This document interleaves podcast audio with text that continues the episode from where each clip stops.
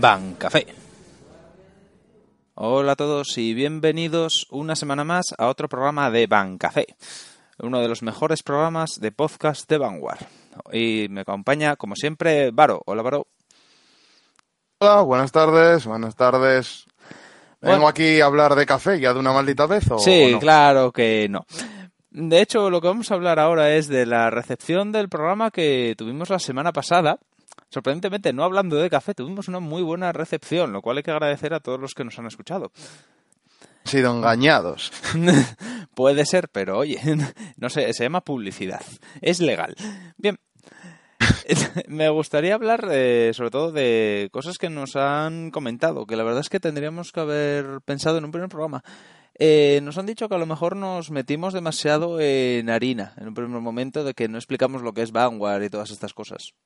Y eso igual tendríamos que Que es cambiarlo. posible. Mm. Sí, Sí, dimos, dimos por sentado que ya sería para gente que, que sabe de qué va el tema, Mm. pero sí, eso es verdad. Sí, y sorprendentemente hubo gente que, aunque no entendía de Vanguard o lo que sea, pues se puso a escucharnos y, claro, se perdieron. Entonces vamos a intentar remediar un poco esto y aparte, eh, hablando de- del juego en sí. Y aparte de todo esto, vamos a hacer algunos pequeños cambios en el podcast, nada muy grave, para ver qué, qué tal funcionan, por lo menos en este programa. Luego, si vemos que no nos gustan, pues lo volvemos a cambiar y volvemos a hablar durante hora y media de cosas random. ¿Por qué no? Total, ¿qué más da? Esto es gratis. Bueno, pues nada, empezaremos eh, tras eh, nuestra primera sección, porque sí, ahora tenemos secciones.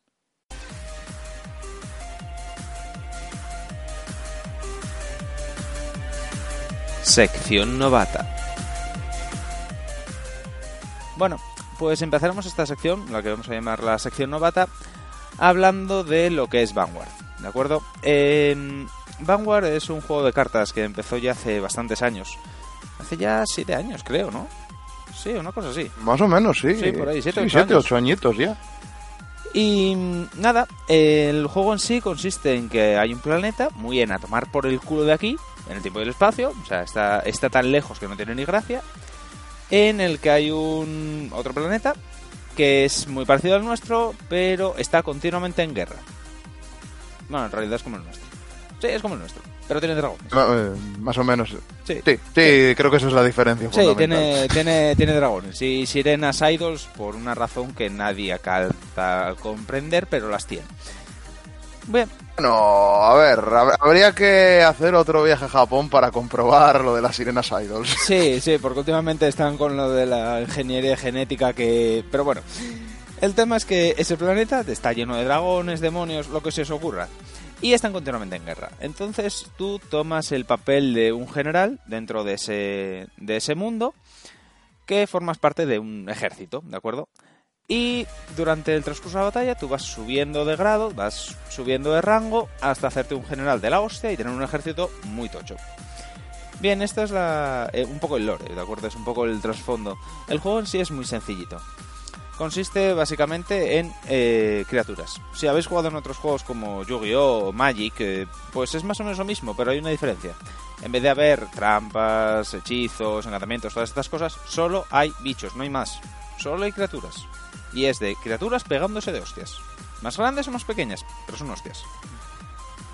Esto tiene sus cosas Es un buen resumen, la verdad. Es un, Sí. es un buen resumen, sí. Sí, exactamente. Si te gustan las criaturas de Magic, esto es lo mismo, pero solo criaturas. Nada más. Bien. eh, por supuesto, esto lo hace más simple y a la vez más complejo. Más simple en el sentido de que no te tienes que preocupar de ay cuántas tierras tengo que meter, o hay cuántos encantamientos tengo que meter, o eh, demás. Solo vas a meter bichos. Lo único que te importa son las habilidades y las características de, estos, de estas criaturas. Que aquí se llaman unidades, por cierto. Porque hay tanta variedad que llamarlos criaturas es hacer un, un tiro muy alto. Bien, eh, las características básicas. Esto no, lo que voy a explicar ahora no pretende ser un, un tutorial pormenorizado del juego porque es bastante es bastante profundo y es bastante eh, hay bastante de lo que hablar. Es simplemente un, un pequeño tutorial por encima. Si queréis ver más cosas en profundidad, os recomiendo pues ver la serie de V que está saliendo ahora, que está muy bien. Y jugar al propio juego, por supuesto. Bien. Este es un eh, juego que, aunque, aunque pueda parecer esto, a ver, tiene. Hay bastantes jugadas, hay tal. eh, lo que es la mecánica básica es muy sencilla. Es muy simple. Es, es muy es muy sencillo de aprender. Sí, sí, sí. ¿En, ¿en qué? ¿En 10 minutos? ¿5 minutos? Puedes aprender fácilmente a jugar. Cuando... A ver, yo empecé un poco más tarde que tú, pero fue literalmente aprendí eh, y yo de, de aquella iba todavía a jugar a Yugi y al acabar el torneo teníamos como 20 minutos antes de coger el tren Mm. y me enseñaron ahí a jugar y fue como otra. Sí, sí, yo, más yo fue más o menos lo mismo. O sea, Vi nada, la y serie en, y, 10, 15, en- sí, y nada, es un minuto. Y, en 10, 15 minutos yo me caí ese jugar a esto. Sí, sí, sí, no, no tiene mucho más. Y de hecho, eh, enseñamos a gente nueva que empezó y demás. Y eso, en 10 minutos. Y luego es a jugar. Y normalmente hay una cosa que es a la tercera partida y estés enganchado. O sea, la primera Sí, no sí, sabes muy bien lo que estás haciendo. La segunda, ah, vale, ya empiezo a entenderlo. En la tercera, ya estás realizando crítico, hijo de puta. Eh, sí, literalmente sí. Sí. Eh, pero vamos a hablar de esto. Como digo, solo hay criaturas, ¿de acuerdo? Eh, pero las criaturas son diferentes unas de otras, por supuesto. Hay criaturas más poderosas y criaturas menos poderosas. ¿Cómo se determina esto? Con una cosa que se llama el grado. Arriba a la izquierda de cada carta, mm, si tenéis una carta en la mano o buscáis alguna por internet, lo veréis, hay un numerito. Ese numerito es el grado de la criatura, va del 0 al 5. Ahora va, ahora va del 0 al 5, hasta ahora siempre iba del 0 al 3. Eh, cuanto más alto el grado, más potente la criatura, lógicamente. Eh, para que os, os hagáis una idea, los grados 5 son dioses. Literalmente son dioses. No, no hay más. Sí, bueno, el, el de momento el que hay, creo que solo hay uno ahora Solo mismo. hay uno, Está sí. Valkyrion, nada más. Es Valkyrion, pero es un dios. Y a ver, me imagino, me Sí. extrañaría mucho que hubiera un general, hola, soy un grado 5. A ver, no. Estás al mismo nivel que un dios. No. A ver, no. Entonces, pero bueno, hay grados 4, por ejemplo. Y no todos los clanes tienen acceso a los grados 4 y 5. Todos tienen grados del 0 al 3. Pero del 4 al 5 solo ciertos clanes. Por ejemplo, grados 4 tiene bastantes Gear y alguno, por ejemplo, lo tiene Kagero y Royal. Mientras que el grado Brand. 5 y Brand, cierto, Brand tiene un grado 4. Y no, bueno, Brand no, Lin Joker. El clan es Lin Joker. Bueno, pero me refería a la variante. Sí, sí, la variante. usa, Pero bueno, pero eso sí. ya a ir por partes. Y el grado 5, como hablamos en el anterior podcast, solo lo tiene un clan hasta ahora. Y que por lo que se ha dicho en el último streaming, es el único que lo va a tener, que es eh, Genesis. Bien, eh, fuera de esto, en realidad el juego es igual que cualquier otro TCG. Cada criatura tiene su habilidad. No me voy a poner a explicar todas las habilidades de todas las criaturas porque hay la de Dios de cartas y no me da la vida para explicar todo eso. Eh, fuera de la habilidad eh, está el nombre de la carta, lógicamente, y el poder. Abajo a la izquierda de la carta, si la veis, va a haber un número. Es el único número que hay en la parte inferior de la carta. Esa es la fuerza. Y es lo único que importa en este juego. Eh, la cuando dos criaturas combaten, solo se tiene en cuenta la fuerza. Si una criatura es más fuerte que la otra, destruye esa otra criatura. Si tienen el mismo, la misma fuerza, gana el atacante. Y si tiene menos, pues no pasa nada. Simplemente el ataque no, no ha hecho nada. Eh, luego, aparte de esto, hay una cosa que son los escudos. En el borde izquierdo de la, de la carta va a, haber un eh, va a haber un dibujito como de un escudito plateado, una cosa así. Esa es la defensa. Pero no se usa en los combates cuando te atacan. Se usa para defenderte. Y esta es una cosa que es Mm, Yo creo que es única en este juego, porque en Yugi no se usa, en Magic tampoco, y en ningún otro juego que se me ocurra tienen algo parecido a esto.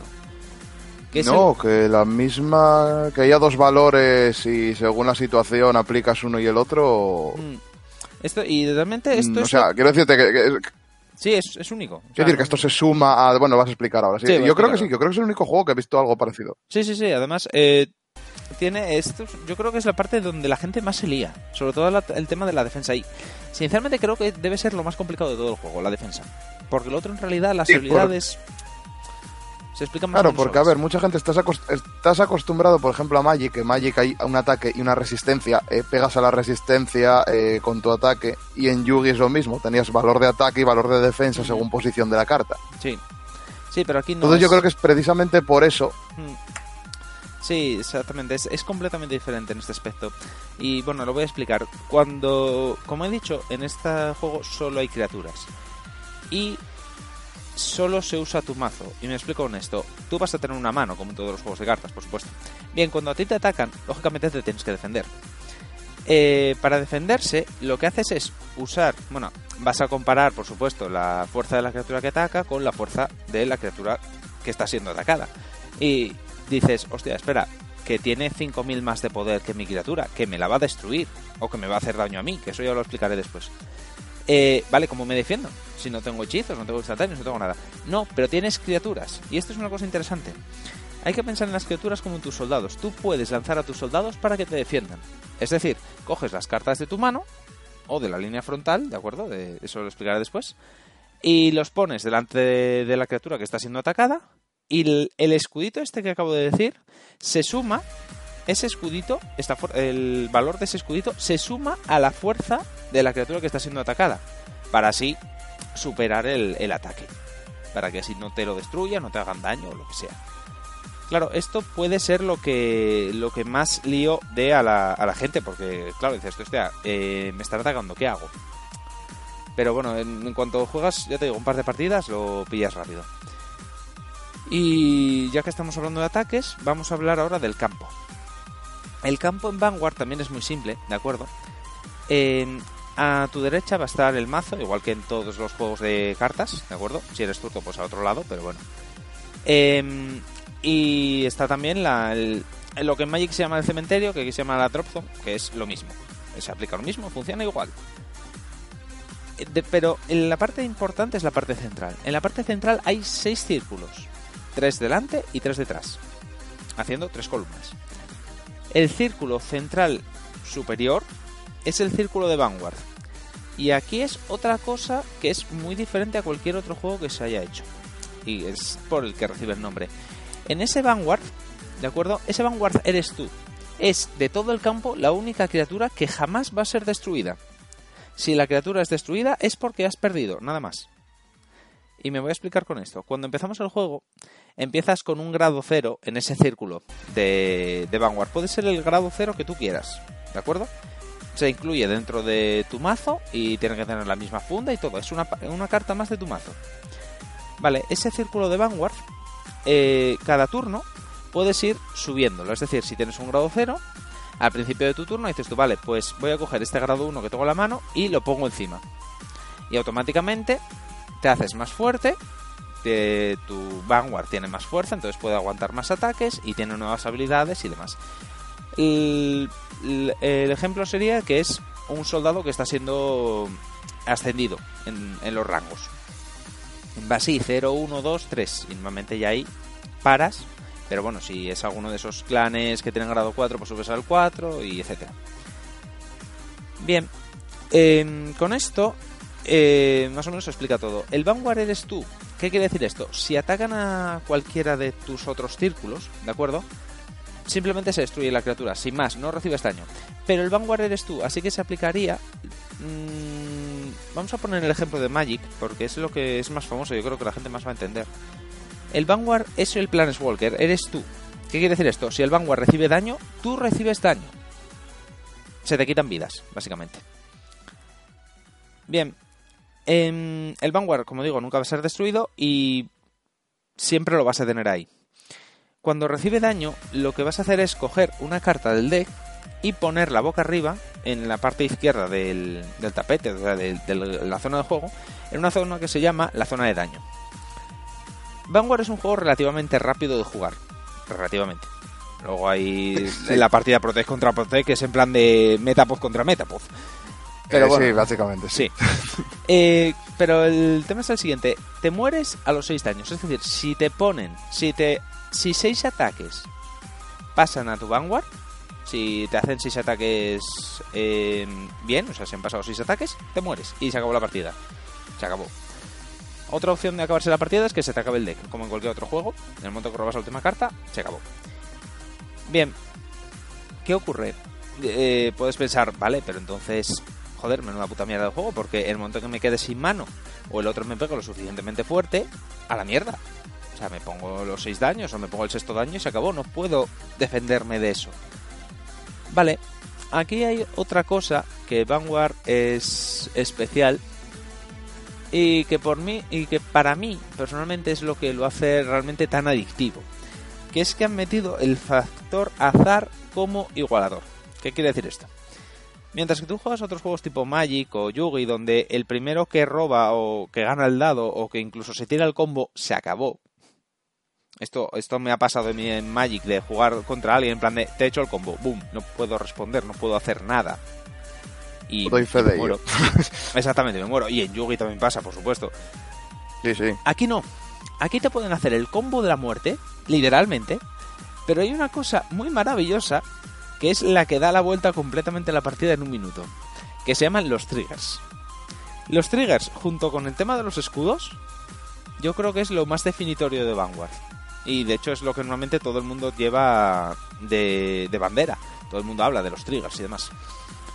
Bien, eh, los triggers son los grados cero, eh, algunos grados cero, perdón, no todos los grados cero, tienen arriba a la derecha, en la esquinita, arriba a la derecha, eh, unos simbolitos que pueden ser de cuatro colores: amarillo, verde, eh, rojo y el front era morado, ¿no? Creo sí. Front es un tono así, morado. Sí, tal, sí. moradito, una cosa así.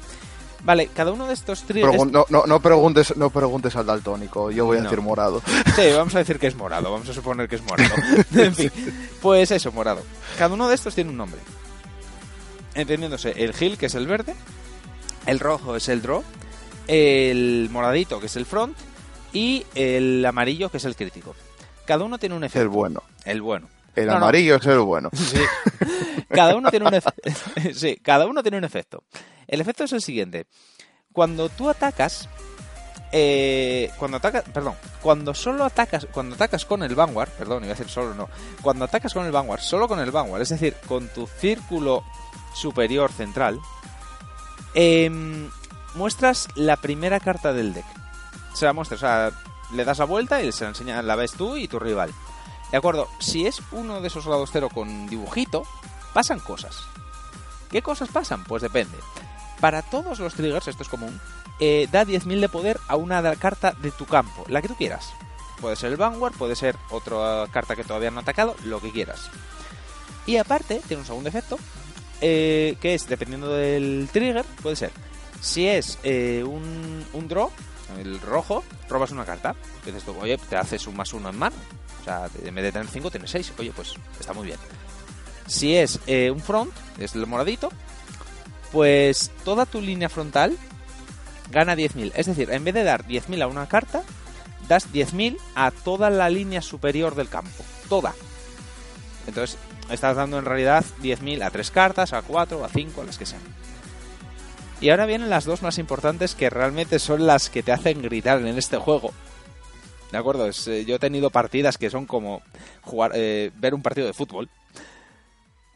Em, que son el crítico y el heal. El crítico y el heal son el yin y el yang de este juego. No puede existir uno sin el otro. Bien, el crítico que hace, todas las cartas, todas, de base, hacen un daño solamente cuando su ataque pasa. Uno, ¿de acuerdo? Recordemos que te mueres a 6. Vale, pues haces uno. Vale, pero ¿qué ocurre? Si sale el crítico, una carta le añades otro daño extra. Es decir, si el ataque ha pasado, ¿de acuerdo? Eh, supongo que tú estás a, tu rival está a 3 y no se ha defendido contra eh, el ataque de tu Vanguard. Y dices tú, vale, he sacado un crítico. ¿Qué quiere decir esto? Puedes hacer que tu Vanguard haga dos daños en vez de uno. Entonces pondrías a tu oponente de repente en 5. Entonces, claro, ya vería la navaja de la muerte en el cuello. Plan de, eh, vale, igual me muero aquí. Y esto es estaqueable, es decir, si después muestras otro, porque esto ya lo explico después, si después muestras otro crítico, puedes hacer que le dé otro crítico más, es decir, haría tres daños. Si muestras otro, cuatro, y así, ¿de acuerdo? Hay un límite, pero así, o sea, se pueden, varios triggers se pueden, se pueden acumular. Y luego tiene el heal. El heal es la carta una de las cartas más importantes del juego y que realmente muy pocos mazos he visto que no los lleven. ¿Algún valiente va sin heals? ¿Algún valiente Tú los llamas valientes. Yo- tú los llamas valientes, yo los llamo inconscientes. Bueno, llámalos, como, llámalos como, como quieras, pero el tema es que los hay, yo los he visto. Eh, los heals son la carta más importante del juego. Hay gente que, de, de hecho, cuando se pone a montar el mazo dice, vale, cuatro heals, y luego ya vemos el resto. Y ya está. Cuatro en llevar starter y cuatro, vamos por a ir. cierto. Exactamente. Puedes llevar máximo cuatro heals. Eh, son, o sea, máximo de cuatro cartas con ese simbolito verde. No tiene por qué ser la misma carta. Si te mola, dice, hay cuatro cartas con heals, de coño, me mola las cuatro. Metes los cuatro, las cuatro cartas diferentes, funciona lo mismo. Eh, pero solo puedes llevar cuatro que lleven eso. Aunque sean de distintas copias, da- da- cuatro. Vale, estos heals es, si los muestras, o sea, cuando haces el drive check y demás, si tienes más daño que tu rival, te curas un daño. Es decir, quitas una carta de la zona de daño, la tiras al cementerio. Y te, y te curas una. Pero solo es si tienes el mismo o más daño que tu rival. Si tienes menos daño, solo da la fuerza. Vale, ¿y por qué esto es importante? Porque todos estos triggers que he dicho se activan también cuando te hacen daño. Este proceso también se hace cuando te hacen daño. Es decir, cuando te hacen daño, muestras la primera y la pondrías en la zona de daño, como he dicho antes. Vale, eh, si muestras la primera y es un heal, suponte, me has hecho el ataque, estoy a 5. Digo, vale, no puedo defender, no sé qué, me como el sexto daño. Vale, ¿qué es? Muestro la primera, que sería el sexto daño, y si es un heal en ese momento, el ataque como que se anula, porque es, me curo un daño y luego pongo esto, así que me quedo en 5. Y esto se llama un heal al sexto daño. Y es la razón muchas veces Que, por... que cuando pasa, cuando pasa, cuando pasa- es maravilloso Sí, cuando sí. pasa eso. Es, es graciosísimo. En plan de, te he hecho el combo de la muerte, heal al sexto daño, mierda. Pues ahora me muero. Quiero, quiero aprovechar, quiero aprovechar este momento, un leve inciso, para saludar desde aquí a Michu, eh, que el otro día echando una partida, en la misma partida me curé dos veces al sexto daño y al final Michu perdió. Hola Michu. Sí, porque eso, Espero que me sigas queriendo igual.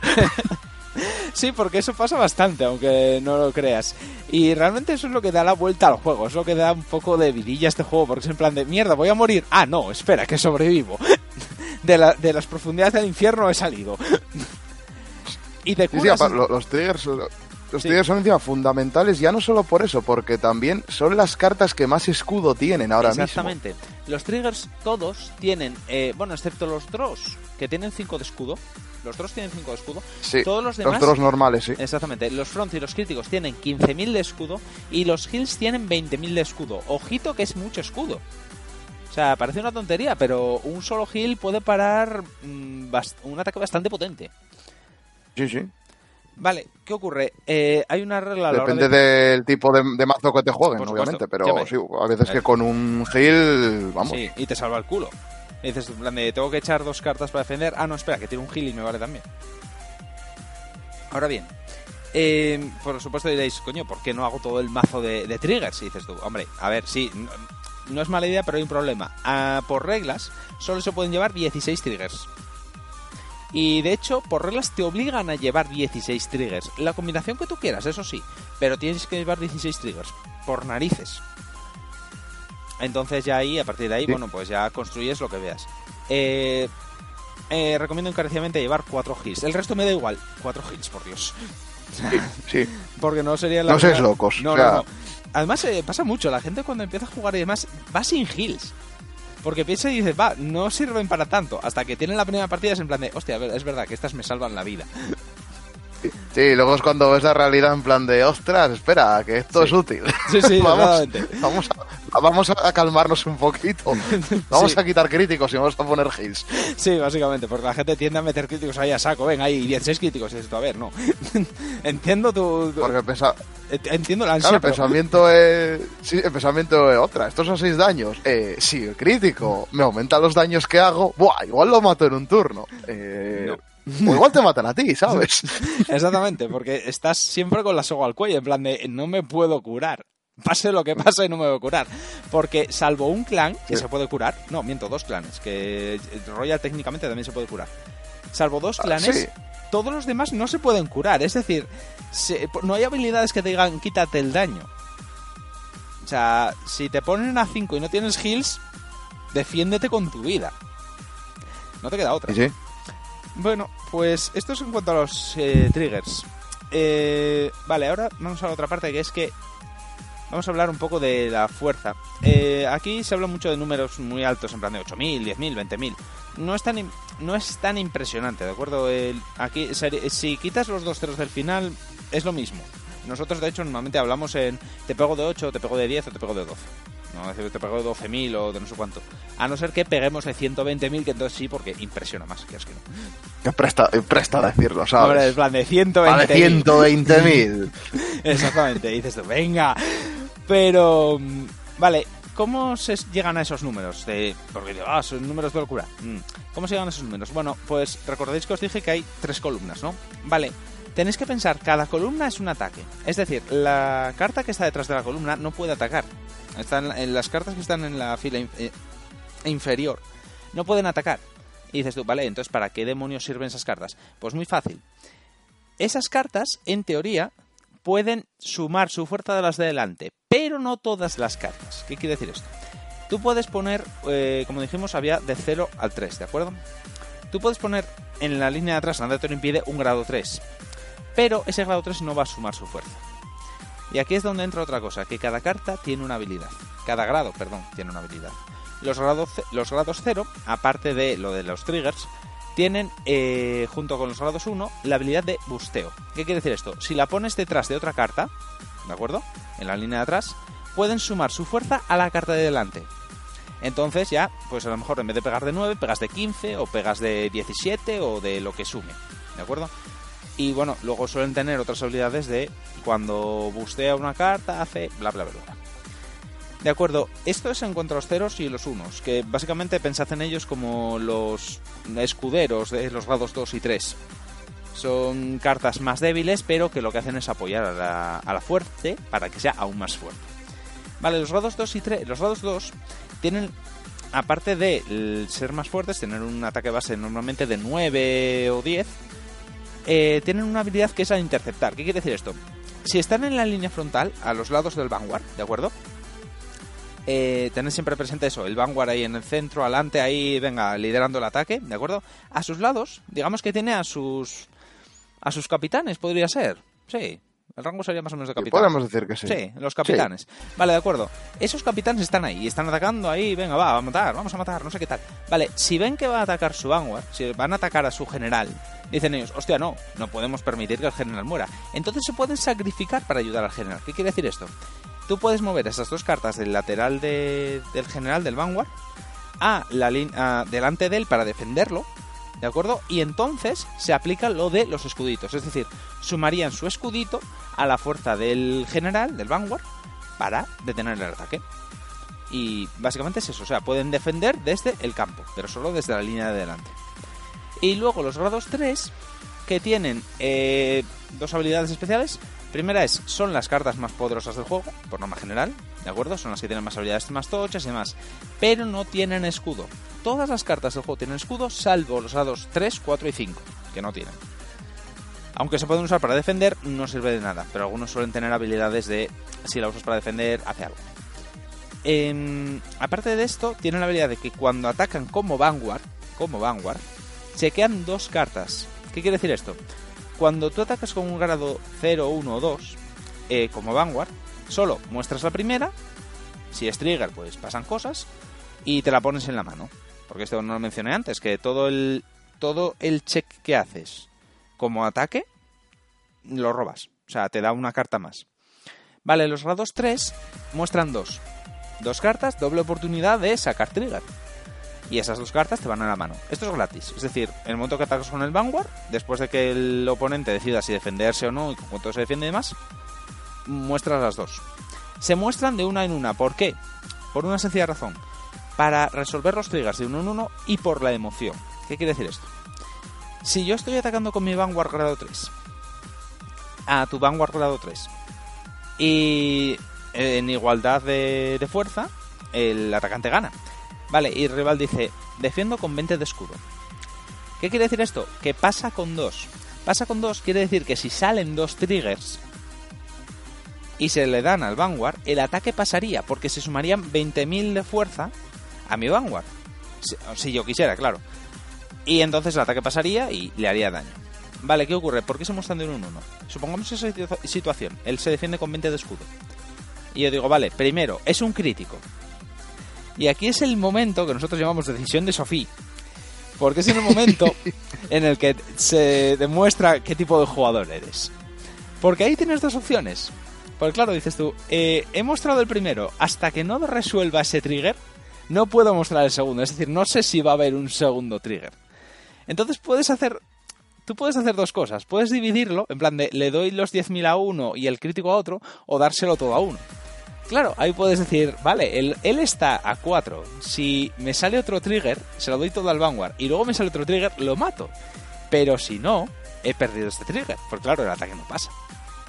Y ahí está la maravilla de este juego. Porque en ese momento, cuando te dicen pasa con 2, es peor que si te dijeran pasa con uno o no pasa.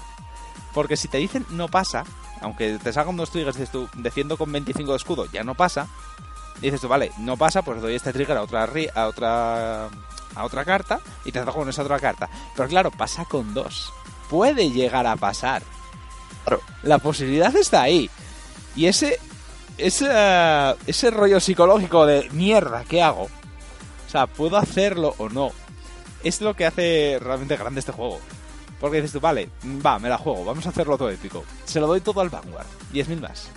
Claro, esa carta primero la robas, la pones en la mano. Y muestras la segunda. Yo he vivido momentos de esa segunda carta. Todo, a todo, a todo todo, a todo esto también. Mi- Mientras pasa esto, el jugador que está enfrente tuyo eh, los tiene en la corbata. Hombre, por supuesto. Ese so- momento. Por supuesto, porque, a ver, si está a pocos daños le da un poco igual, pero como esté a 4 y el primero sea un crítico, es en plan de. Ojito que nos la estamos jugando aquí. Que nos podemos ir a la mierda muy rápido. Yo me- ha habido momentos de esos, en partidas y demás, que es toda la mesa en silencio mirando ese segundo trigger. Todos ahí mirando, pero hipnotizados. En plan de, hostia, ¿y si es un trigger? ¿Y si Sí. no? Porque, claro, literalmente puede ser cualquier trigger. O sea, lo que sea. Porque todos dan 10.000. Entonces dices tú, el segundo, lo muestras. Si no lo muestras, es el mayor alegrón para la persona que defiende. Pero si lo muestras, es el mayor alegrón para la persona que ataca. Y, si- y por norma general, si lo muestras hay un segundo crítico, normalmente las- la mesa alrededor suele empezar a gritar ¡Guay! por la emoción realmente del momento de iba contra todo pronóstico y lo consiguió. Esa puto Fede, loco que muchas consiguió. veces se nos, han, se nos han quedado mirando en plan de qué están jugando esta gente, Sí. que parece un partido de fútbol. Buah, eh, hostia, yo ayer con Michu, vamos, pero a grito pelado, en plan, te voy a atacar. Yo, pasa con dos, como estos, no van a pasar, hijo de puta. pues eh, fue maravilloso. Es Ya- maravilloso. Eso Eso, es sí, maravilloso, es sí. maravillosa. Pero bueno. Y nada, eso es- y realmente el juego en sí yo creo que se resume más o menos en eso. No se ha hablado de los triggers, se ha hablado de la emoción del momento mm, y nada más. Luego, por supuesto, ah, sí, los clanes, cierto. Se me olvida una cosa muy importante, los clanes.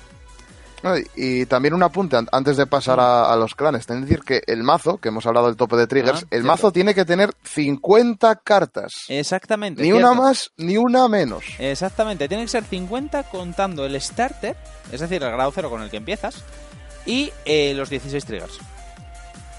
Eran 16. Sí, 16 triggers, sí, sí, perdón. 4, 8, 12. Sí, Sí, sí, do- correcto. 16 triggers, es que me acabo de... No sé por qué pensé ahora en 15. no sé. Sí. Eh, y los 16 triggers, es decir, 17 huecos ya están ocupados. El resto los llenas como quieres. A ver, hay una hay un ratio, que es el, el God del ratio, que creo que se llama, que es el de, mm, eh, de grados 1, 2 y 3. Son el, el idóneo, ¿de acuerdo? Pero luego esto hay que adaptarlo dependiendo del clan, porque ya hablaré de esto ahora. El idóneo son 8 grados 3, si mal no recuerdo, eran 8 grados 3, eh, 14 grados 1 y 11 o 12 grados 2. Oh, no, más, más bien 11 grados 3, más o 11 grados 2. Ahora perdón, sí, 11 grados pero, 2 más sí o pero menos. digo para que sea más o menos equilibrado. Luego tienes que cambiarlo dependiendo de tu clan. Porque, por ejemplo, yo ahora en mi, en mi mazo llevo 7. Entonces, dependiendo del clan y la estrategia que tengas, lo subes o lo bajas. Eh, ah, aquí está, perdón. Son 14. La, la estructura ideal, ¿de acuerdo? O sea, para que sea equilibrado. Luego, repito, esto se varía dependiendo del mazo, la estrategia, todas estas cosas. Son 8 grados 3, 11 grados 2 y 14 grados 1. Esto lo tengo aquí apuntadito. Em, vale. ¿Por qué digo que esto depende de la estrategia del clan? Eh, ahora en V, aparte de hacer el juego más sencillo, más... Ahí, tengo que hablar también del daño, es cierto. Eh, hablar, hacer el juego más sencillo y más, han añadido una cosa nueva que se llama el Imaginary Gift. El Imaginary Gift. ¿Esto qué es? eh, cuando llegas a grado 3, ¿de acuerdo? Cuando raideas un grado 3, eh, por cierto, cuando subes de grado, ¿de acuerdo? Se llama raid. Eh, cuando raideas un grado 3, eh, te da, si tiene un simbolito debajo de su grado, que es una especie de triángulo raro, una cosa así, te da un Imaginary Gift. Este Imaginary Gift es una especie de regalo que te hace tu unidad por conseguir llegar tan lejos, ¿de acuerdo? Hay tres tipos de, de Imaginary Gift. Está el Force, está el Axel y está el Protect. El Force lo que hace es pone eh, un, un marcador, ¿de acuerdo? En uno de los círculos del campo, en el que tú quieras. De, de tu campo, perdón, en el rival no. Porque aparte que sea un poco estúpido darle ventaja al rival. Ah, bueno, sí. Pero pone un círculo en uno de, o sea, en uno de los círculos de tu campo, pone un marcador. Ese marcador lo que hace es que durante tu turno, cualquier criatura que esté en ese círculo gana 10.000 de fuerza, continuos, sin más requisito. Y se pueden stackear. ¿Qué quiere decir? Si luego tú puedes si luego tú pones otro grado 3 encima de ese grado 3, ¿de acuerdo? En el siguiente turno, eh, pues pones otro, puedes poner otro en el mismo círculo. Entonces ya gana 20.000. Si lo vuelves a hacer, gana 30.000 y así. Que esto es otra cosa que tenía que haber mencionado también, que es que tú siempre puedes raidear todos los turnos cartas, eh, una carta, perdón, del mismo o superior grado que tu Vanguard. Es decir, si es un grado 2 lo que tienes, puedes poner un grado 2, otro grado 2 diferente, o un grado 3. Pero en el momento que estés en el grado 3 no puedes bajar al grado 2, ¿de acuerdo? Solo puedes ir 3 sobre 3. O bueno, 4, realmente. Y mm, nada, es eso. En el caso del Axel, lo que hace es, se abre un círculo nuevo en la línea frontal, ¿de acuerdo? A tu izquierda. Se va poniendo izquierda, derecha, izquierda, derecha. Y eh, es un círculo normal y corriente, ¿de acuerdo? Se le puede atacar, le puedes poner criaturas y demás. Pero hay una diferencia. La criatura que se pone ahí gana 10.000 de fuerza durante tu turno. Es decir, es como un force, pero además te da un círculo extra para bajar más bichos y pegar más veces. Y luego está el Protect. El Protect, y enganchando con el Protect, voy a explicar la última gran cosa de Vanguard, y empe- empezaremos a hablar de los clanes. Em, el Protect lo que es es una carta que se te va a la mano, ¿de acuerdo? Y que lo que hace no tiene absolutamente nada más. No es criatura, no es nada. Es un Protect, ¿de acuerdo? No tiene grado, no tiene nada. Lo que hace es anula ataques. ¿Qué quiere decir esto? Em, cuando te atacan, dice, vale, te pego de 120.000 con 7 críticos, por decirte algo. 7 críticos quiere decir que te haría 7 daños. Yo hago, nope, tiro un protect de delante de mi vanguard y me descarto de una carta. En ese momento el ataque es como si no pasase. Lo he anulado completamente. Si es un ataque de Vanguard lo que está haciendo, o sea, si él me está atacando con su Vanguard, sigue chequeando dos. Es decir, sigue mostrando esas dos y robándoselas y demás. Pero el ataque no va a pasar, da igual de lo que me pegue. No va a pasar, es en plan de no, te lo anulo. Y es eso, lo que hace es eso, es decir, anula ataques. Básicamente es eso. Eh, de acuerdo, esto me lleva a otra parte. Esto se llama defensa perfecta. De normal diréis vosotros, hostia, entonces los más rotos son los Protect, porque se pueden hacer defensas perfectas. Y en realidad no, porque todos los clanes, todos los eh, todos los mazos tienen acceso a unas cosas que se llaman los draw perfectas, ¿de acuerdo? Que son un tipo de triggers, que son draws, ¿de acuerdo? El simbolito rojo, acordémonos, que tienen un escudito, su escudito, ¿de acuerdo? Es doradito y tiene cero, ¿de acuerdo? Esos triggers tienen la habilidad del lo que os acabo de contar, de anular ataques. Y el funcionamiento es exactamente igual. La diferencia es que mmm, están en tu mazo. Y solo puedes llevar cuatro. Se aplica lo mismo que con los heals. Solo puedes llevar cuatro eh, perfectas. ¿De acuerdo? Dentro de tu mazo. Los, los Protect no cuentan. Y... Pincarlo tienen el. Tiene, tiene la marcada Sentinel. Sí, tiene marcada Sentinel. Es decir, tiene la habilidad de Sentinel. Solo puedes llevar cuatro cartas con Sentinel en el mazo. Y vale, todos los clanes pueden, pues, si no los reciclas, todos los clanes pueden anular cuatro ataques. Y entonces ahí la cosa más o menos se equilibra, porque no es en plan de, vale, te pego con esta hostia y te mato porque no tienes suficientes cartas en la mano. Digo, no. Me paro con esta, me descarto una, se acabó. Y queda, no sé si explicar, sí, voy a explicar lo de los daños, que esto es rápido. Y hay otra cosa también que es diferente. En Vanguard, que es una cosa que a mí me encanta y es lo que suelo decir a la gente, no necesitas dados, no necesitas contadores, no necesitas nada, solo necesitas tu mazo. Porque los daños, como os dije, vienen del mazo. Y los costes se pagan con, el, con la inmensa mayoría con daños. ¿Qué quiere decir esto? Tú cuando pones el daño, cuando pones un daño en la zona de daño, lo pones boca arriba. Hay algunas cartas, bueno, prácticamente todas, debe ser el 90% de las que lo tienen, em, que tienen un simbolito como de una cartita morada que se da la vuelta. Ese símbolo significa que coges una, una carta de daño de la zona de daño, la giras y se queda así, se queda boca abajo. Sigues teniendo el mismo daño, pero hay una diferencia, no puedes volver a pagar ese daño. Es decir, pensad en el daño como en las tierras de Magic. Necesitas eh, girar un número de tierras, o un número de daños en este caso, para pagar ciertas habilidades. Y una vez las pagas, a diferencia de Magic, que las estandeas después y puedes volver a usar las tierras, aquí se quedan usadas, es decir, no las puedes volver a usar, a no ser que haya una carta que les dé la vuelta otra vez boca arriba. ¿De acuerdo? Que hay algunas que se llaman recicladoras. Y que el simbolito es igual, pero en blanco. Entonces, eso. Lo que tienes que hacer es en la carta, en los que tengan sus simbolitos, va a haber un numerito al lado del simbolito este morado y un 2, por ejemplo. Pues quiere decir que cojas dos daños boca arriba y les des la vuelta para boca abajo. Y con eso se pagan los costes. Y realmente no me queda mucho más, la verdad, porque el otro es más específico de cada clan. Que hablando de lo cual voy a hablar. Yo creo que sí, como. Sí. creo que sí, en general, hablando Así de. en tal, general está un poco tal. Lo veo Y- bastante. Sí. Y luego vamos a hablar ahora de los clanes, que esto le pasaré ahora el testigo a Varo. Los clanes, como he dicho en Cray, hay un montón de, de guerras. Y por, como todas las guerras, se dividen en facciones. Eh, cada facción tiene su propia estrategia, sus propias unidades y demás. Eh, ayer los contamos, había 24 clanes en este juego. Eran 24, ¿no? Sí, 24. Había 24 clanes en este juego. Cada uno con su temática y su estrategia. ¿Qué quiere decir esto? Eh, ahora vosotros pensaréis, hostia, no, te- tengo que aprendernos todos, tengo que sabernos todos. No, no tienes que sabértelos todos, es imposible. Eh, bueno, no, a ver, no, es imposible, no. Pero no es necesario. Eh, lo que tienes que hacer es buscarte un clan que te guste. Bien por la temática, bien por la estrategia, bien porque dices tú, no es el primero que pillé. Eh, tienes que buscar un clan. Y lo que tienes que hacer es simplemente aprenderte ese clan, nada más.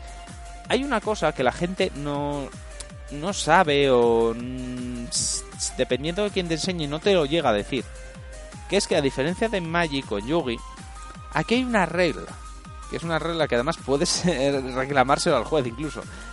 Que es que el rival te tiene que explicar su clan. ¿Qué quiere decir esto?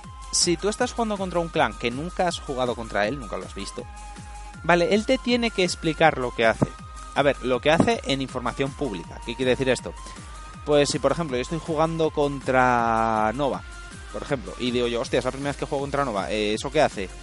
Pues él te puede hacer un resumen muy por encima, ¿de acuerdo? No te va a decir, mira, pues mi estrategia es esta, esta, esta, y esta es mi win condition. No, porque eso es revelar información de tu, de tu mazo. Pero puede decir, vale, pues mira, este clan mm, normalmente se especializa en el multiataque. Es decir, eh, la carta, una vez ataca, se gira, pues la de de Nova se vuelven a standear y pueden volver a atacar. ¿De acuerdo? Y se especializa en eso. Y tú puedes preguntar, vale, ¿y esta carta qué hace? Pues mira, esta hace esto y esto. Y al hacer esta, esta va a disparar a esta y esta va a disparar a esta. Es decir, toda la información pública, toda la información que esté encima de la mesa, ¿de acuerdo? Tienen la obligación de explicártela. Hasta que lo entiendas. Si ven que ellos, vale, no te sé explicar esto exactamente, sé cómo funciona, pero no soy bueno explicando, pues puedes pedir a un juez, oye, ¿puedes explicar cómo funciona esto, por favor? Y ya está. Eh, son 24 clanes. Entonces, como digo, hay temáticas para lo que sea. Literalmente para lo que sea. Hemos dicho al principio que había sirenitas idols. A partir de ahí, imaginaos lo que no hay. O sea, hay lo que sea. ahí el ci- el cielo es el límite. El cielo es el límite ya. Exactamente, que te gustan los mechas DP, que te gustan los luchadores de lucha libre de rollo WWE, pero con robots, tienes Nova. Que te gustan los demonios, tienes eh, Dark Regulars. Que te gusta el Blood Bowls, tienes un clan entero, literalmente, que es Blood Bowl. Literalmente, se llama Spike Brothers. Hablaremos de él en el próximo programa, de hecho. Que nos lo están pidiendo también. Eh, que te Sí, sí, gustan... nos lo han pedido. Sí, que te gustan los piratas, pues tenemos piratas zombies y fantasmas. Eh, yo qué sé, animales cookies que están en una universidad, que es eh, rollo Soren, que mola muchísimo. Eh, lo que quieras. Ten- joder, Insectos, ma- insectos mafiosos, recordemos los insectos, Insectos mafiosos. mafiosos cibernéticos. Que yo esto cuando lo, lo digo la gente dice, el- el- suelen decir, pero qué cojones, ¿cómo se juega eso? Quiero Fumao. jugar eso. ¿Qué has, que has fumado. Exactamente. ¿Qué más hay? Dragones de todos los tipos y tamaños. Paladines y paladines con otra paleta de colores. Em, caballeros del zodíaco, lo que queráis. Ángeles, lo que queráis, literalmente lo que queráis. Entonces, realmente, lo que recomiendo a la gente, si va a empezar a jugar este juego y demás, es simplemente mm, vete a, pues eso, a Facebook o mírate la serie de televisión o en la Wikia. Eh, por si hay una que es cardfight.wikia.com y ahí está la wiki. Tú entras en la wiki, miras los clanes y coge el que más te guste, por la razón que sea. Yo, de hecho, me hice mi clan hace 7 años simplemente porque había una carta que me gustaba. Y, y desde entonces estoy ahí. Literalmente es por eso. Fue por una carta. Ya está. Pues, pero es una razón tan buena como otra cualquiera. Ahora mismo no hay un clan mejor que otro. No hay un clan que digas, hostia, este es, es imbatible, es indestructible. No, no, no, no. Todos los clanes tendrán mejor o peor pairing contra él, tendrán mejor o peor eh, partida contra él, pero todos los clanes pueden hacer algo contra todos los clanes. Y nada, pues con esto creo que más o menos está, yo creo, ¿no? Una cosa así por encima. Yo creo que sí, más Sí. o menos. O sea, indicaciones de los clanes, bueno, hablaremos ya en profundidad de ellos a medida que vayamos haciendo Sí. programas. Sí, hoy hablaremos de, de uno en concreto, que es la parte que me toca a mí. Sí, y de hecho, precisamente hablando de clanes, eh, hoy tenemos eh, un anuncio de, eh, de un patrocinador. Empezamos a tener patrocinadores, conseguimos tener patrocinadores. Entonces, vamos. Sí, sí, sí, tenemos uno. Espera, de hecho, déjame ponerte ahora mismo el anuncio.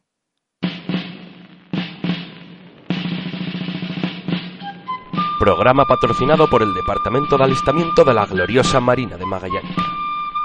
Alístate en la Marina. ¿Quieres conocer la gloria y la fama a lo largo de todo Crey? ¿Quieres obtener reconocimiento y mérito en tu vida? ¿Quieres ser el más guay de tu ciudad? Pues alístate ahora. Alístate en la Marina. Tu país te necesita y la Marina necesita tus skills. Bueno, y ese ha sido el anuncio de nuestro patrocinador de hoy, que es Aquaforce. ¿Qué? ¿Qué te Pues parece, me, me están, me- me están entrando, no sé, unas ganas de alistarme en algún sitio. Ah, que tío, sí, no ¿eh? sé. Sí, ¿no? Dentro De cruzar los mares, algo. Sí, sí, de ver mundo. Una, Sí, Un amor en cada puerto. sí, me acabo de quedar aquí. Igual, igual, igual me he equivocado con mi trabajo, ¿sabes? Sí, igual sí, tío, tienes que haberte alistado.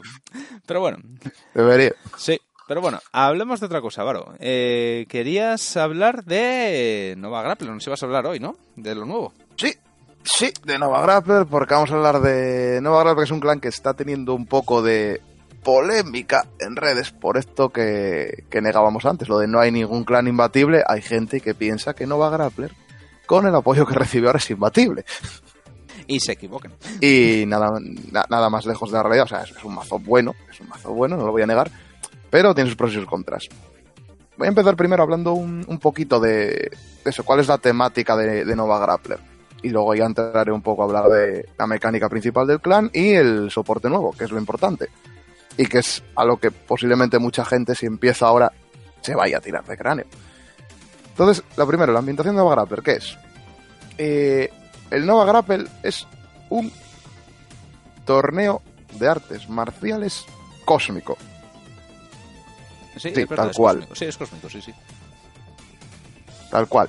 Eh, va todo el mundo ahí a pegarse. Van aliens, van humanos, va eh, gente que se hizo un mecha y va para allá. Va gente que hizo robots y tira robots como estos... Los héroes. americanos estos que hacen los robotitos con sierras. pero grande. Qué graciosos. Y, y héroes, no te olvides. Sí, claro. superhéroes. Y héroes, héroes, héroes. Os iba a hablar ahora también los héroes. Y hay héroes que son literalmente, imaginaos eh, estos personajes como unos superhéroes rollo japonés, rollo animes como Samurai Flamenco y todo esto. Que normalmente van todos armados con, con yoyos y con peonzas y con martillos. Yo más diría rollo Mega Man. Y una estética... Sí, rollo Mega Man Battle Network, sí. ¿Para qué vamos a negarlo? Pero claro, que la gracia del torneo es que dicen, como siempre está llegando gente a pegarse, nunca hay un campeón. Es verdad. Sí, sí. Entonces llevan, llevan años y años y años pegándose porque siempre llega alguien. Es verdad. Entonces Y- cuando alguien dice, "Coño, va a ganar el título, oye, no, que te reto por el título, vaya por Dios. No, mira, es que tienes una cola que está saliendo del estadio para retarte. Va- Vaya. pues nada. Entonces, como bien adelantó Jaime antes, eh, ¿cuál es la mecánica principal de, de Nova? Es un mazo Axel, así que lo que quiere hacer principalmente es bajar luchadores al campo pegarte con ellos, y si no te mata con ellos, estandearlos para que vuelvan a pegarte otra vez. Es más o menos la mecánica principal que tiene. ¿Vale? En general. Luego hay alguna variante que es lo bueno que tiene V. La eh, esta variante principal, la de standear, es la que tiene la que es la build fuerte del momento ahora, que son los Beast Deity. Hay otros héroes, de los que acabamos de hablar ahora, que eh, hablaremos un poco en el apartado siguiente de ellos, pero eh, tienen la mecánica que es que es muy shonen, de cuanto más daño reciben, más fuertes son. Sí. Dedican a hincharse por el número de daños que tienes tú. Sí, y solo puedes atacar al Vanguard, o sea, es a pelo, o sea, a la cara. Sí, sí, el, Vanguard principal, que es un, un chaval con un yo-yo, la habilidad que tienes es que tu rival y tú solo os podéis pegar al Vanguard. En plan de tú y yo solos moto contra moto. Vete. Eh, y luego está la build nueva, que es la que va a salir ahora, que es la de un dragón. Es el primer dragón así que sale en, Nova. Que tiene el, alegre nombre, así un nombre que inspira confianza, que es el Hand Dragon. ¿Qué, es lo que hace esta build? Sí, sí, sí, que pone de una manera que dices tú, ostras, solo por el nombre este tío mola, ¿sabes? O sea, y si ves la imagen es literalmente un dragón con unos guanteletes de acero más grandes que él. Sí. Es una unidad que me inspira confianza, ¿sabes? No me gustaría enfrentármela enfrente, pero, hombre, inspira confianza tenerla al lado. Sí. Pacifista no es. No, no, para nada. No, no, no, para nada. Entonces, ¿cuál es la mecánica nueva? La que está teniendo así un poco de, polémica. Básicamente hablamos, habíamos hablado antes de los triggers. Y había un trigger en concreto que es el Front Trigger, que solo tienen los mazos de Axel. Cierto, que Nova Grappler, eh, Murakumo, etcétera, ese tipo de clanes. Es un trigger eh, en concreto para ellos.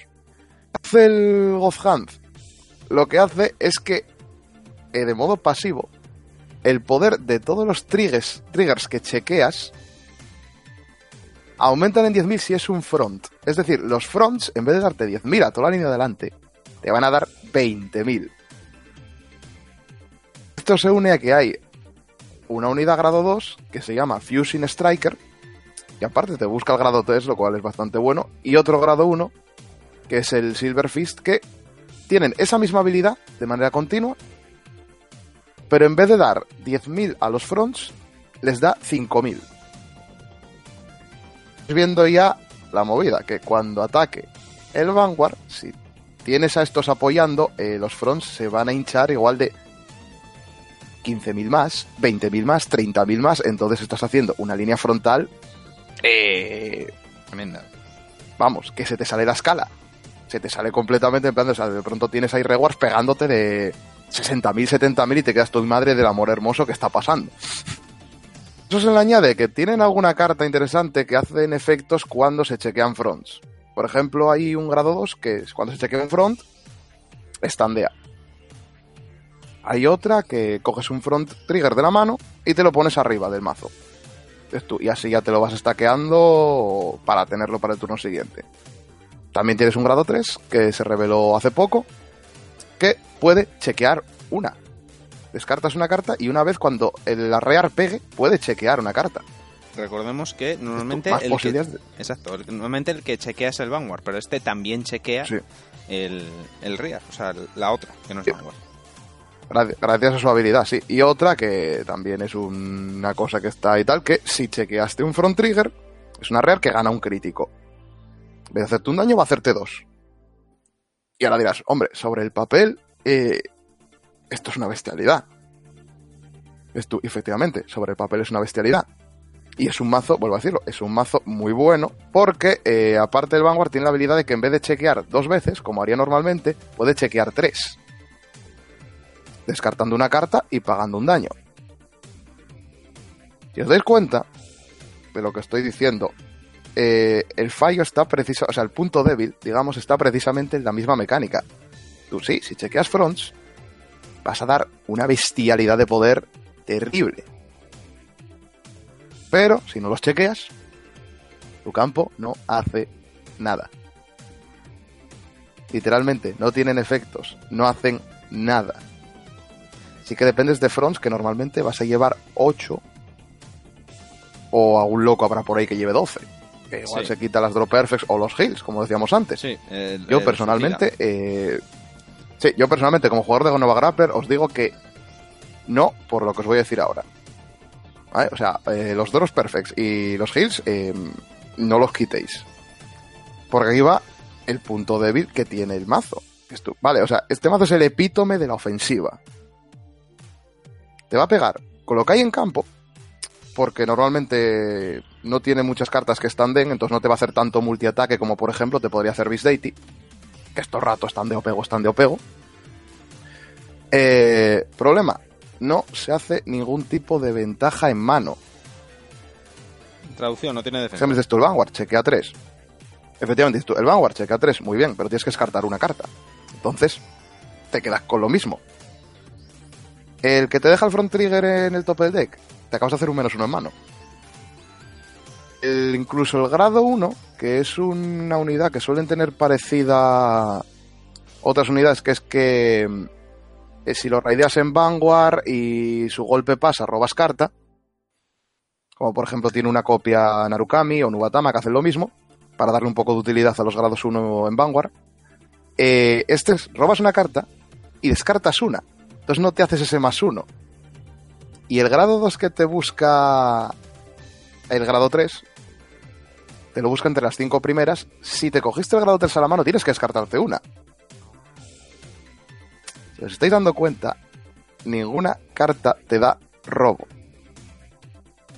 Entonces, y tienes que estar bajando campo continuamente para pegar con él. ¿Qué pasa entonces con el clan? Que es un Glass Cannon. Va a tener uno o dos turnos que te va a pegar unos zurriagazos de la leche. Si es que chequea fronts, Sí, que y es que los chequea. Y esa es otra, porque son 8 cartas entre 50. Ya te digo, como mucho algún loco que habrá que meter otras cuatro, pero Bueno, son aún y ocho todo. cartas. Aún y todo, es un 10%. Eh, eh, y aún y todo. Sí, sí, exactamente, claro. ¿Y cuál es la otra cosa? Que no tienes mano para defenderte. Porque yo ya he visto alguna partida, tal, y más o menos así, haciendo cábalas y tal, y efectivamente, cuando acabas el turno, tienes cinco cartas en mano, como mucho. Y como he dicho, Nova Grappler es un mazo Axel. Los mazos Axel no se caracterizan precisamente por aguantar bien. Son mazos que van a matar antes de que te maten. Mm, Salvo, salvo Murakumo con el, el último apoyo. Murakumo ahí tiene un poco de... Pero bueno, Murakumo es un caso especial, de eso hablaremos en otro tal. Pero Sí. normalmente los mazos Axel y sobre todo eso, clanes como por ejemplo este o Gol Paladin, eh, no, no tienes mano. No tienes mano, precisamente. A ver, es, es también por tema de balancearte. No van a darte un clan que te meta eh, con columnas de 70.000 y que luego tenga 10 en mano, que siempre, a ver, no. Vamos a ver. Y mientras tanto, di de Hold My Beer. Sí, sí, pero de otra manera, o sea, pero ¿qué dices? Pero di... Es de otra manera, sí, sí. bueno, eso hablaríamos, hablaríamos de otro tema, pero di, necesitas un setting, necesitas algo más. Esto es Diego a grado Sí. 3, Sí, pum, catapum, te escupo la mano en el campo y te arreo. Sí. Sí, sí, sí, eso es No cierto. tienes que andar cargando soul ni nada. es- eso es para pusis. Entonces, claro, la gente está por eso. Dice, oh Dios mío, los front triggers, que es un. Esto es la de la leche, me cago en 10, me los van a reventar. Esto de mano, sin haberlo testeado ni nada. Y es en plan de, a ver, estamos hablando de una variante que depende enteramente de lo que cheques. Y otra cosa, y de raidear el grado 3 correcto. Porque si no raideas al dragón, eh, te quedas mirando para el otro en plan de, pues, pues nada, pues se ha quedado buena tarde, ¿sabes? Sí, porque creo que hasta el grado 3 secundario no hace nada en Vanguard. Eh, los grados de secundario que enseñan no hacen nada, nada en Vanguard. El que he dicho que chequea lo hacen rear nada más. Sí. Y el otro tiene un efecto en Vanguard que dices tú, de mano. Así sobre el papel dices tú, bueno, parece maravilloso. Que es que standea, eh, pagando un counter, las rears que tengan eh, 20.000 de ataque. Claro, estamos Sí. pensando, tienen que haber atacado primero. Hmm. Las rears de mano no van a tener 20.000 de ataque. Aunque los pongas en un Axel 1, eh, que da 10.000 de ataque, mm, salvo que es bajado un grado 3 que va a tener 22. Van a ser 19. Sí. Podemos lo mismo. ¿De qué dependes? De chequear un trigger, el que sea, uno. O- sí, eh, realmente claro, lo ideal, un, te- for- un front. Sí. Y te está obligando ¿qué? a que pegues primero con las rears, porque si no, mm, el efecto está ahí de risas. Dices tú, vale, pego con las reas, pego con el Vanguard, no me ha salido un trigger. Vaya por Dios. Ta, he pegado con lo que hay en campo, no voy a standear nada. Entonces... Yo lo veo un mazo... mu- sí, yo, yo creo que es- es un mazo muy potente, muy potente, porque si te pilla con la guardia baja, eh, te mata. O sea, en un turno te mata o te deja la mano temblando. Te entra un tembleque precioso, hasta las muelas. Pero eso no tiene defensa. Eso es para la gente. Si os gusta un mazo de rollo esto de, mira, yo quiero meter aquí a tíos que van a puñetazos y patadas y van a reventar al otro, pa'lante. Juega Nova Grappler. Mm. Yo sigo recomendando eh, como build, que para mí es mejor, la de Beast Deity, que es la que hay ahora. Sí, es mucho más potente. De momento, ¿eh? Ujú. O sea, y más estable. Mm. Más estable porque tiene un poquito más de capacidad de robo, tiene más ataques. Bien es cierto que es más vulnerable a, un- a que al rival le caiga un trigger defensivo, volvemos a lo que Sí. decíamos antes, porque son golpes más suaves. Entonces, el rival eh, le cae un trigger que lo defiende y da 10.000 al Vanguard, ah, ya tienes que hacer malabares para llegar a los números. Sí. Pero aún y todo, son es una agresión muy en early, es decir, muy pronto. De hecho, y sigue teniendo aún y todo ese grado 3, el Illuminal se llamaba, el que se hincha 15.000. Illumina Dragon, correcto. Exactamente, que se hincha 15.000. Que se puede llevar en esta build también. Exactamente. Pero bueno, a ver, eso sería... Bueno, sí, no, en realidad sí lo puedes llevar, al final. Sí, o sea, no Eh, te- yo en- sinceramente lo llevaría. Sí. En Vanguard no te sirve, pero en realidad Hasta ahora es muy potente. En Vanguard sirve, en Vanguard sirve, sí, también. ¿Vanguard sí, sí, sirve en también? Vanguard tiene un efecto. Estandea si. Estandea me parece era si pasaba un golpe o si no pasaba. Espera, es que ahora me pero lío no, un poco con el. pero no necesitaba Best Date para hacer eso. Eh, no, no, para nada. ¿No? No necesitas en absoluto. ¿Eh? Pensaba que sí. Mira tú. Sí, pues entonces sí, es como grado 3 secundario está bastante bien, como raíz de emergencia que se llama. Hasta ahora, a la, a la espera de que termine de salir lo, lo que falta, Sí. mm, yo lo veo bien como, como un eh, grado 3 secundario, Mm, Sí. Sí, de sí. momento. Mm. Pero. Digo, es un mazo eso que es ofensiva total. Por decirlo, es un mazo muy bueno. Es más, yo juego Nova Grappler y yo me voy a montar la variante esta porque mola infinito. Sí, pero que venir. tampoco hagáis. Sí, sí, yo me lo voy a gozar muchísimo con esto. Porque imagínate cuando ves de pronto, ostras, ¿de cuánto pega e- e- esa Rear que originalmente era un 9? Nah, ahora es un 79. Vaya por Dios, oye. Pues mira, Perfecto pasa. perfecto muerte. Pero, sí, sí, o sea, es una manera, o sea, de. Claro, pero os digo, os lo jugáis todo en uno o a lo mucho dos turnos. Si tenéis suerte y sobrevivís un turno. Porque en cuanto al rival ya le está, ha- o sea- eh, en cuanto al rival lo deje vivo un turno, que es en plan de, uy, me ha dejado vivo, uy, tiene poca mano, a la cabeza. O sea, te, te voy a atacar con todo. Sí, porque claro. Claro, es que la jugada es esa, porque dices tú. A ver, hay otros clanes, eh, otras variantes, que dices tú. mm, por ejemplo, comparando con la de Beast Deity, que son las dos builds más, digamos, más top. Eh, claro, estás pegándole muchas veces. Entonces el rival va a ir tirando mano, poco a poco. Ah, tira un escudo de 5, tira un escudo de 10, le vas gastando mano. Contra esto no. Si dices tú, eh, a ver, me estás pegando de 80, no llego, me guardo la mano. que va a hacer como mucho va a ser, si es un poco avispado, es defenderse en early, que tus golpes van a ser más suaves. Sí. Tú, pero ¿para qué voy a tirar la mano si me está pegando de 70? Si no tengo una perfecta o tengo muchos triggers en la mano, eso va a pasar. Sí. De hecho, y no... Entonces, ¿qué pasa? Si no lo matas, tiene toda, tiene toda la mano intacta prácticamente, salvo que te haya tirado alguna perfecta. Exacto. Tienen modos de hacerte la contra. Tú no vas a tener nada. Sí, y ahí está la diferencia de eh, la estrategia. Porque, claro, en ese momento, en, en este juego sobre todo, se nota muchísimo la falta de mano. Al fin y al cabo, esto, la mano lo es todo. Y no necesariamente Sí. por tener una mano enorme vas a...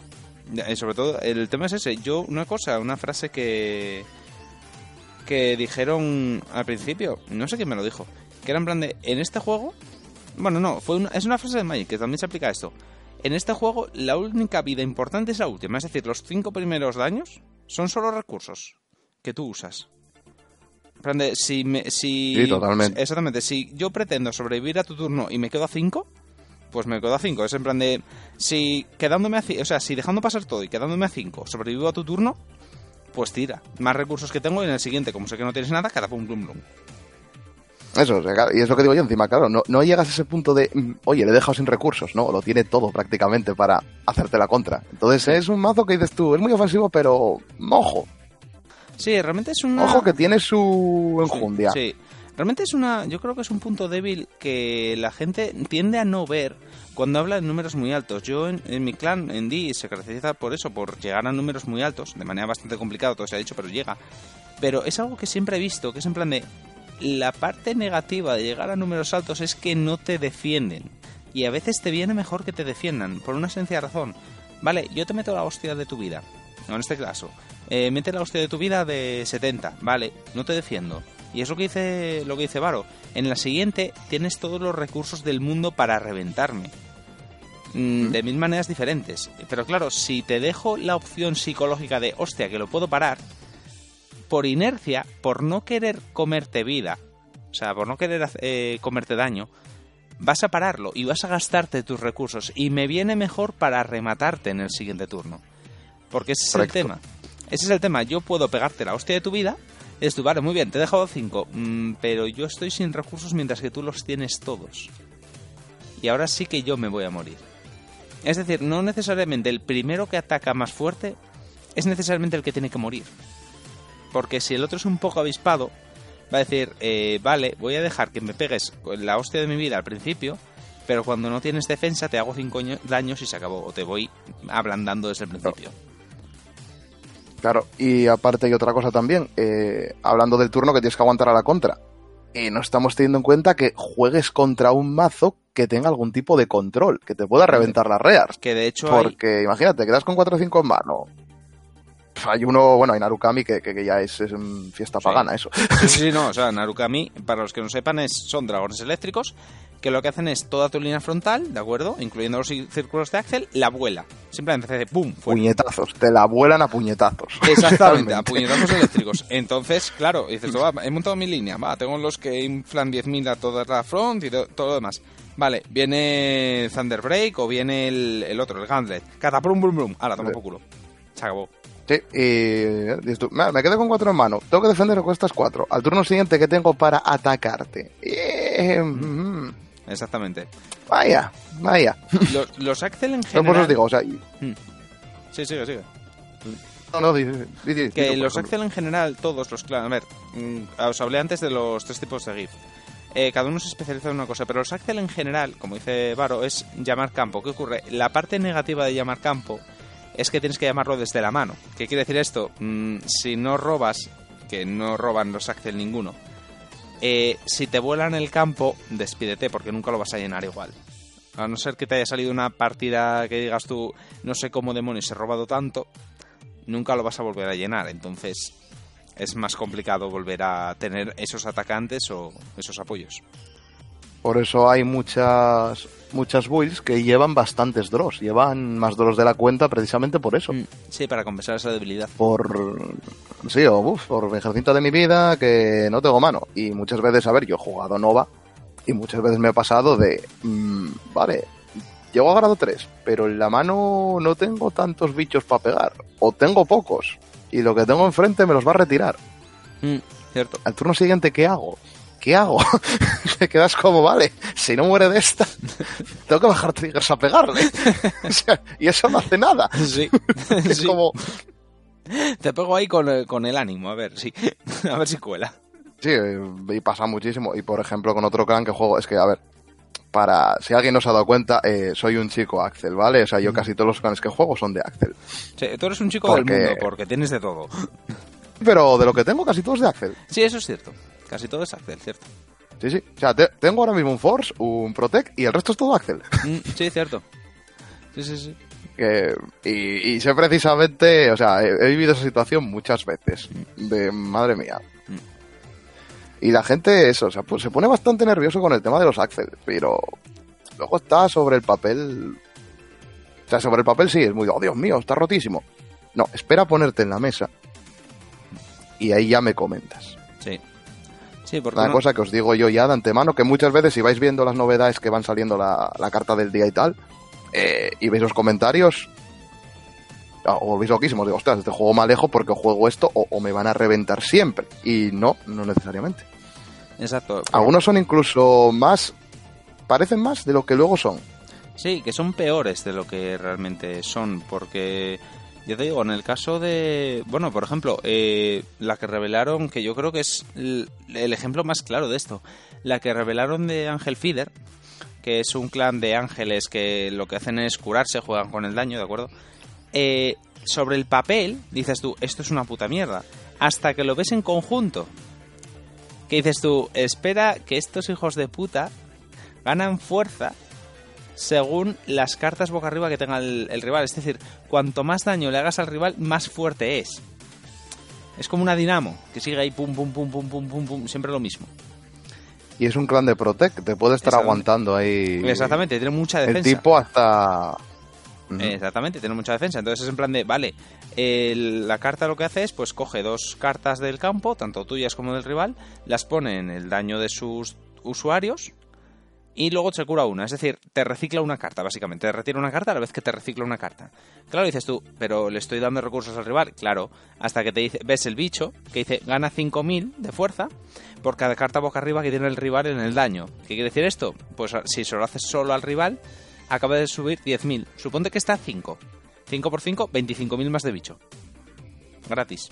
Y tiene muchas rears también de que ganan 5 sí. si se puso una carta en eh, la zona de daño del rival, gana otros 5 si te pusiste una carta en tu zona de daño, ganan tal y empiezas a oh, espera aquí, que, sí, que, que, esto, espera, espera. Claro, exactamente. Cuidado. exactamente, y con Nova pasa lo mismo. Con Nova dices tú, vale, sobre el papel parece tochísimo, en plan de, hostia, fronts de 20.000, 30.000, claro, pero estadísticamente estamos hablando de que es un 10% de posibilidades de que te salga. A ver, es tocho, sí, pero dependes otra vez del azar. Del azar o del estaqueo, sí, o sea, pero bueno. Sí, bueno, eso ya es otro tema. Sí, sí a ver, tienes por qué eso. Deciden en plan de, oh, pero es que tienes, tienes el grado 1 que te deja un front en el top, tío. Vale, sí, te deja un front en el top, pero a costa de hacerte un menos 2. Porque es el menos 1 de bajar la carta, hmm. que es un grado 1 base 7. Que bueno, aquí dices tú, los, los busteos aquí son ya sí. son irrelevantes totalmente. Completamente. eh, y el front que te has dejado arriba. Sí, y eso suponiendo que tengas el front. O sea, tienes que haberlo robado. Tienes que haberlo robado. Ese es el tema. Efectivamente. Entonces, no... Claro, movida. Y tú, mmm, por ejemplo, eh, se puede hacer mulligan al principio. No sé si lo dijiste en la parte eh, de. No, se me olvidó. Tal, creo que no lo dijiste. No, no lo dijimos. No. Bueno, tienes derecho a hacer mulligan como parecido a Magic, pero solo una vez. Eh, robas cinco cartas, si no te gustan, devuelves las que quieras, vuelves a robar otras cinco. Y te quedas ya con esa mano. No, vuelves a robar las mismas que devolviste, no otras cinco. Sí. Sí, perdón, eh, sí, fallo mío, eh, estaba correcta, sí, sí. Devuelves, recuperas tantas como hayas devuelto y te quedas con esas. Entonces, ¿qué dices tú? Mm, A ver, los triggers te gusta tenerlos en el mazo. Pero ahora ponte la situación de que te quedaste con un front, o sea, en el primer robo de las 5, tienes un front. Y tienes el grado 1 que te lo pone en el top. Mm, ¿Devuelves el front? ¿O te lo quedas? Ahí está. Porque el front, duda es, man, el front es, escudo. Es escudo. ¿Quieres bueno, que no? Claro, es escudo y dices tú, vale, me lo quedo en mano, pero claro, tengo este front en la mano que es un atacante menos. Porque no vas a bajar el front a pegar. Claro. No, no, claro, claro. Entonces ahí, la, la, cosa es lo que es la gestión de recursos en el mazo este. La clave del, del mazo este, la fortaleza y la debilidad que tiene a veces es la gestión de recursos. De sí, o sea, me va a pegar unos guantazos de la leche, pero ojo, ojo para pensar en el mañana. Sí. Y de hecho yo creo que va a ser uno de los problemas que va a tener a la hora de, del meta de jugarse en, en competitivo y más. Que a la gente el tema de pensar en un torneo europeo no le gusta. O sea, no, la, la, gente normalmente... O sea, ya, ya quedó muy claro lo último. Eh, también os digo, otra cosa que no tenéis que asustaros. Cuando de pronto sea una expansión nueva. Mm, Cierto. Esa expansión hay un clan que destaca un poco y todo el mundo empieza a jugarlo. No penséis, oh Dios mío, es el infierno de inserte nombre de clan aquí. Sí. Sí, sí, o sea... Pasa siempre, lo sabe incluso la propia incluso la propia compañía lo dice. Sí, exactamente. Hay un mes cuando sale la expansión que ese clan va fuerte. Y ahora mismo creo que lo que está fuerte es Narukami, porque hay que reconocer, a ver, que recibió mucho amor. Eh, sí, sí. Pero, y Murakumo. Y Murakumo. Pero ese es el tema. Ahora Murakumo está desbancando a Narukami. Y el mes que viene, cuando salga Spikes, Tachi y Mega Colony, eh, para los nuevos sería eh, Blue Bowl, eh, dinosaurios con metralletas, Me y, trae, exactamente, y, y como era insectos mafiosos cibernéticos, pues posiblemente yo creo que sería Spice el siguiente. ¿eh? Para mí, para mí O yo creo Mega- que es Spice. o- Yo apuesto más por Mega Colony. Ya, pero Yo yo, he puesto creo más por Mega puede Colony ser, por- pero el rollo es- sí, pero el rollo creo que la estrategia de Spice les va a llamar más la atención a la hora del competitivo. Que esto ya lo hablaremos Eh, en el siguiente, pero yo creo que les va a llamar más la atención, ¿eh? Mi Sí, teoría. pero yo un, apun- un apunte que tengo sobre clanes, a ver, obviamente hay clanes más eh, favoritos que otros siempre Sí, entre la gente. siempre. Eh, para mí, eh, clanes como por ejemplo Spike o alguno así más, por ejemplo, mismamente Mega Colony, Mm. eh, son como el suma- están debajo, no Mm. los juega nadie, pero son buenos clanes. Sí, pero Clanes muy, muy buenos y, muchas veces la gente no sabe qué hacerles. sí, pero realmente son clanes buenos. Incluso y- que son clanes buenos, pero yo creo que es por lo que lo que ibas a decir, que es que pero son clanes que requieren un entrenamiento, es decir, un conocimiento del clan. Lo que decía al principio de escoge un clan y apréndetelo.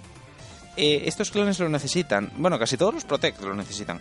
Eh, bueno, casi todos los Protect y bueno, casi todos los clanes. Eh, necesitas necesitas saber realmente cuál es la un imagen. poquito menos puede que los Force. sí, un poquito menos puede que los Forces, porque, pero ya están pensados. O sea, están Sí, pero para- son clanes pensados para eh, novatos, entre comillas, Exacto. digamos, con mecánicas más sencillas para tal. Luego ya si quieres ir a lo complicado, sí, tírate a Proteco Axel. Exactamente, sí, sí. Pero no, en realidad son clanes más que necesitan, en plan de, tengo estas cartas, tengo que pensarme el combo, tengo que pensarme la estrategia, tengo que ver cómo hacerlo y demás. Y claro, eso a la gente en un competitivo eh, no le gusta. Lo que quiere es en plan de, bajo esta carta y gano, jaja, qué bueno soy. Y tengo que pensar en, aunque el efecto sea muy bonito sobre el papel, que de esto Mm. estuvimos hablando creo que ayer por la noche incluso, Sí.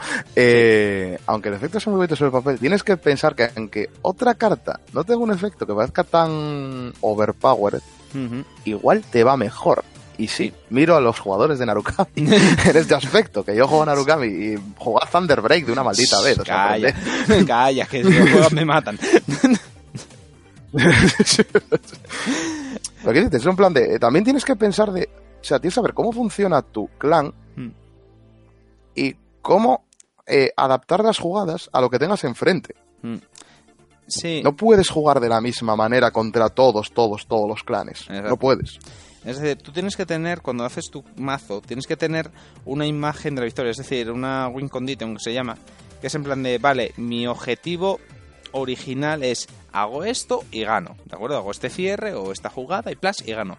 Pero mm, luego el problema es que te vas a encontrar de frente con clanes que te van a plantear el tema de, vale, no puedo hacerle el cierre por X motivos, no puedo hacerle la win condition por X motivos, ¿Cómo lo bailo? ¿Cuál es el punto fuerte y débil de este clan? ¿Cómo- ¿Cuál es el punto fuerte y débil de mi clan? ¿Cómo voy alrededor de ello? Y ahí está la, la realmente la habilidad de cada jugador. Pero. Es lo- a- el, jugador me- el jugador, perdona, el jugador medio de competitivo lo que no quiere es eso, lo que quiere es en plan de quiero una win condition que funcione siempre. Quiero hacer esto y ganar.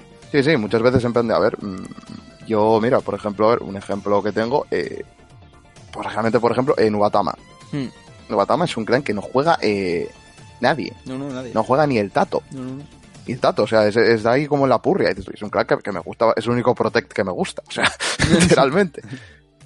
Y claro, cuando salió el Yamio Congo, que empezó la gente, oh Dios mío, es que te deja con cuatro en mano. A ver, es fácil bailarle alrededor de eso.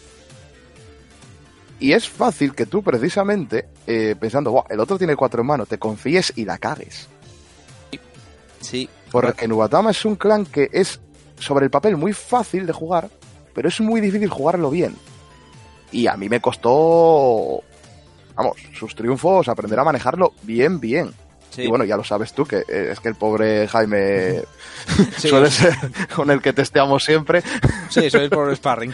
Y ya, sí, sí, somos los sparrings mutuamente aquí, digamos, entre los dos. Y ya has visto que Nubatama te Mm. puede hacer el lío en cero coma, juegue lo que te juegue el otro. Sí, eso es cierto, pero hay que estar muy fino porque una sola carta mal jugada o mal colocada y a la mierda. Quedas con la defensa abierta. Efectivamente. Efectivamente. Mm. Mira, Sí, por ejemplo, eh, yo me acuerdo, yo ju- jugué Nubatama cuando llegó Narukami. Mm. O sea, llegaron la misma expansión. Jugué Nubatama y otro chaval de nuestra tienda, Berto, hola Berto, eh, jugaba Narukami. Claro, Narukami tiene cartas como por ejemplo eh, un grado 2 que se llama Zuitan, que es cada vez que te bindean algo, gana 5000 el Vanguard y él. Es tú, vale, o sea, va a hincharme todo tal. ¿Qué voy a hacer? Vale, tiene el Gauntlet, que se va a hinchar igual, no tengo manera de evitar eso. Soy un Protect, voy a tener casi siempre una defensa perfecta a mano para el Vanguard. ¿Qué hago? Eh, hacer Birli Birloques, pe- pero, pero unas cosas locas, un- unos combos que estaba viendo yo fórmulas en la cabeza. para saltarme todo el rato las cartas a la mano y que no pudiera bindearme ni hinchar las rears. sí, Tú, claro, eso lo hago contra Narukami. Contra otro mazo igual no me merece la pena hacerlo. Contra ese sí. sí, porque Narukami si no bindea no hace nada. Son manilas. Eh, tiene el golpe del Vanguard. Bueno, el el Vanguard, Eh, pero- luego lo, el resto... Sí, sí, pero esto, claro, pero es un Protect. Lo estás parando con el Gift que Sí. te da. Eh, grado 3. Las rears te van a pegar de 9. Hmm. O de 12. Esto, bueno, esto lo paro tranquilamente. No tengo ningún problema. El problema es el Vanguard que ya lo tengo cubierto. Mm, Exacto. Claro. O por ejemplo, si juegas contra el Mirror Match. Si te toca un Nubatama enfrente y tú juegas Nubatama, y tú, a ver, me va a dejar con 4 en mano. ¿Me conviene jugar Protect 1 o Protect 2? Que no es una carta, claro, porque el Protect 1 es un más uno en mano, que te lo va a obligar a descartar. Es lo que digo, o sea, tanto para... Son los ejemplos que os digo así lo- los más cercanos a mí porque son los que he vivido.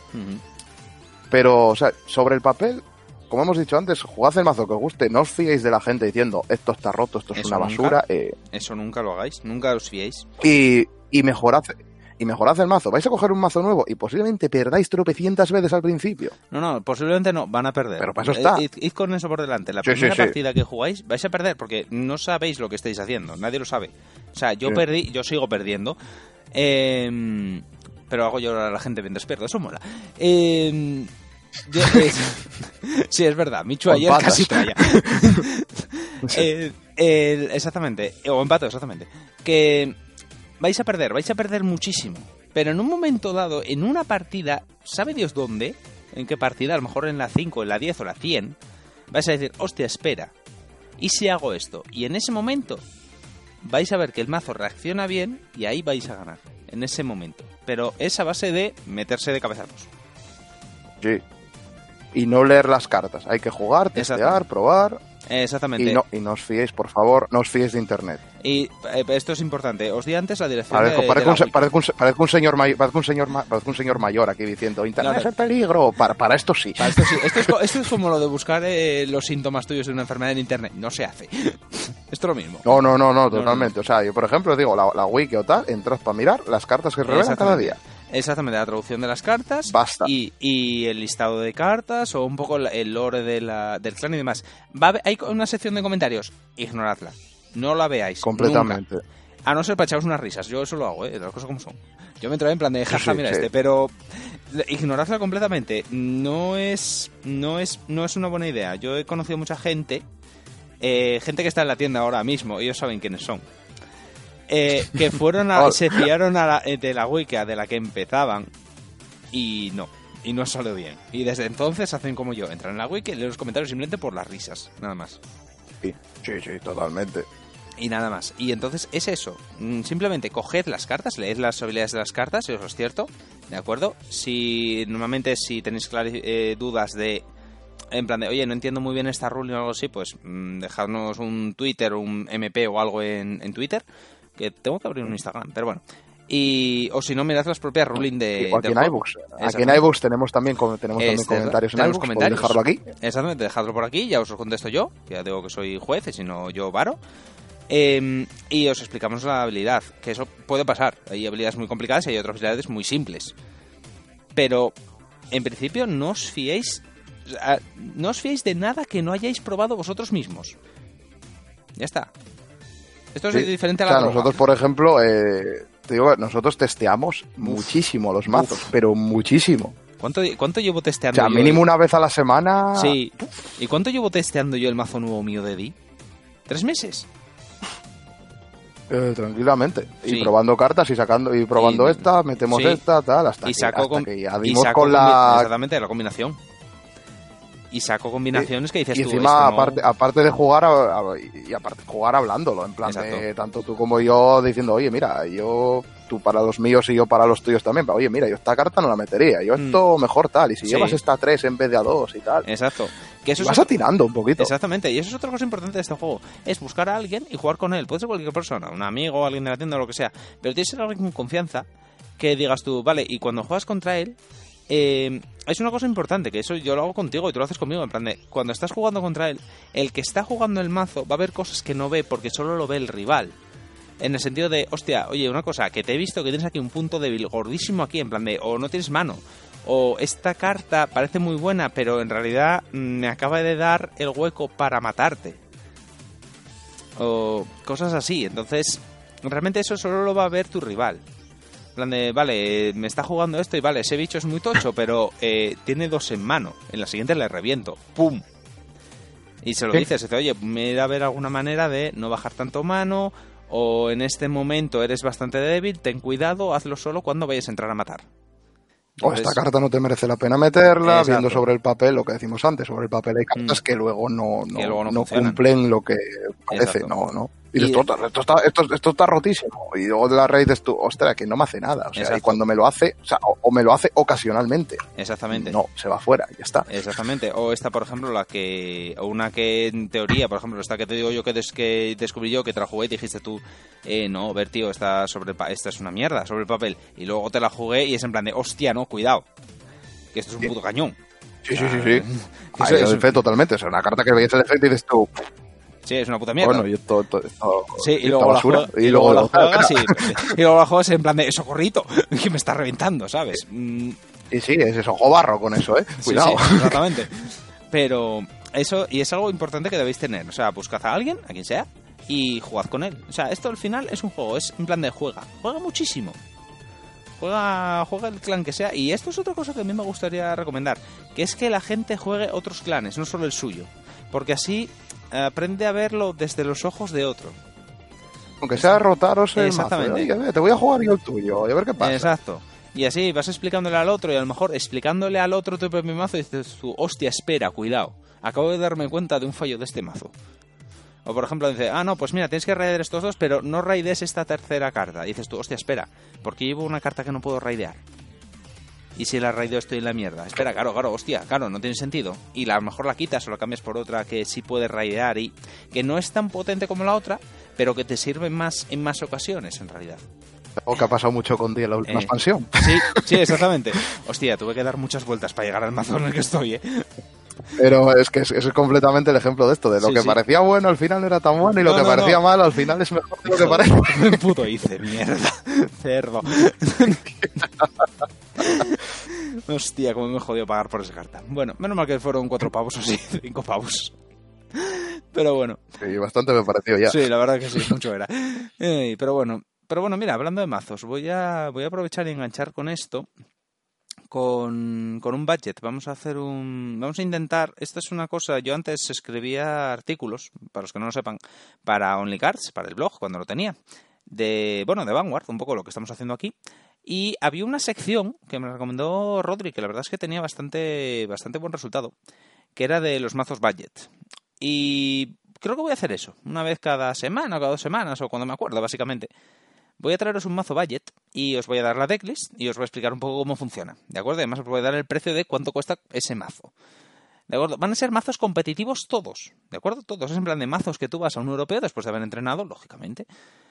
Y puedes ganar. En plan de. De hecho, son mazos que este que os traigo hoy concretamente hizo, fue ganador de un, de un BCS. Hizo top, hizo top Hizo 4, hizo top hizo 4. top 4, top 4, perdón, a ver, un top 4 es muy es, es muy honorable, ¿de acuerdo? Es- está muy bien.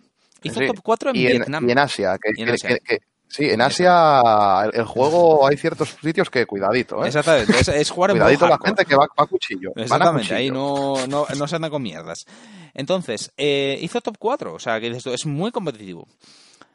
Y son mazos que el único requisito, ¿vale? Va a haber una diferencia respecto a los artículos de Rodri, que los artículos de Rodri era eh, no podían tener VR, que la VR es la rareza más alta, ¿de acuerdo? Esto no se habló, pero hay eh, común, hay cinco tipos de rareza, ¿de acuerdo? Que son común, rara, doble rara, triple rara y vanguard rara, que es la más la más rara de todas. Eh, comparándola con Magic, sería la común y la rara serían las comunes de Magic. La doble rara sería la infrecuente de Magic. La triple rara sería la rara de Magic. Y la Vanguard Rare sería la mítica de Magic. Eh, y entonces, yo, estos mazos pueden llevar eso, eh, VRs, pero tienen que ser VRs baratas, ¿de acuerdo? De media, esto para los que no lo sepan más, una VR eh, vale entre 10, 15 euros más o menos. ¿De acuerdo? Más Eh, o menos. eh, más o menos mueven ese ratio, sí. se mueve en ese ratio. ¿Qué diréis? Hostias, eh, a ver, comparativamente con, Ban- con Magic y Yugi, está tirado de precio, está regalado. Pero el precio este es porque, a diferencia de, y- de Magic en Yugi, es porque sale una por caja. O sea, hay una VR por caja. Si tienes suerte, quizá haya dos. Entonces, claro, lógicamente es una rareza bastante, bastante alta. Y realmente esas son las condiciones. Es decir, puedes llevar VRs, pero deben ser muy baratas y deben ser competitivos. ¿De acuerdo? Bueno, pues como hoy estábamos con el tema de Nova, pues hoy con la inestimable ayuda de Varo, que es el experto en el clan, eh, os traigo el mazo de, de héroes, precisamente de superhéroes. Al final de... Os voy a explicar todo el mazo, ¿de acuerdo? La decklist y todo lo demás, y al final os voy a decir cuánto cuesta ahora mismo, día de hoy. Días... eh, estamos en octubre, ah, no voy a decir el día porque no sé cuándo voy a publicar esto. A día de hoy, el precio que tiene en el market, ¿de acuerdo? En el card market que por si no lo sabéis, cardmarket.com, ahí hay sueltas de, de, de Vanguard. Bien, eh, la decklist en sí es bastante, bastante sencilla, ¿de acuerdo? Lleva un starter, ¿de acuerdo? Que se llama Tap the Hyper, que bueno, tiene la habilidad de todos los starters, que es que cuando raidas encima de él robas una carta, es normal. Luego lleva eh, cuatro críticos, ¿de acuerdo? De Nova. Eh, no voy a decir los nombres porque los críticos de Nova hay varios y como la única habilidad que tienen es el hecho de llevar crítico, podéis escoger el que queráis, ¿de acuerdo? Completamente, es completamente indistinto llevar uno. Exactamente. Llevan cuatro críticos, eh, tres fronts, cuatro draw perfectas, ¿de acuerdo? Que son la única carta cara de- del mazo, literalmente es la única cara, eh, pero hay que llevarlos. Eh, un draw normal, una- un trigger draw normal y por supuesto cuatro heals. Como he dicho, siempre hay que llevar cuatro heals. A no ser que queráis morir, entonces sí. Bien, entonces... Sobre todo en un mazo como este. Eh, sí, sobre todo un mazo como este. Y vamos a hablar de este mazo. ¿En qué se basa en qué se basa los héroes? Pues los héroes, como dijo muy bien antes Varo, se basan en eh, es un shonen. Tú, tienes, tú eres un héroe, tienes enfrente al, enfrente al villano y a darse de hostias en la cara hasta que solo quede uno. Y no hay más. Vale, para esto llevamos cuatro spin Es, kits. es la mejor es la mejor es la mejor definición que se puede hacer del mazo, os lo digo en serio. Por supuesto, es que no hay otra. Yo hago buenos resúmenes. Eh, hay, lleva cuatro Spin Kith, que para mí es el mejor primer raid de todos los clanes que ha habido jamás, porque es la cosa, es súper graciosa. El Spin Sí, ¿de acuerdo? Es un grado 1, ¿de acuerdo? Eh, típico de grado 1, 8000 de ataque, 10000 de defensa. Que lo que hace es, cuando lo raideas, encima de un grado 0, ¿de acuerdo? Esto es importante. Revelas la VR, el grado 3 principal, que se llama Spinning Valiant y te haces un daño a ti y al rival. En un primer momento dices tú, esto es la mayor gilipollez que he visto en mi puta vida.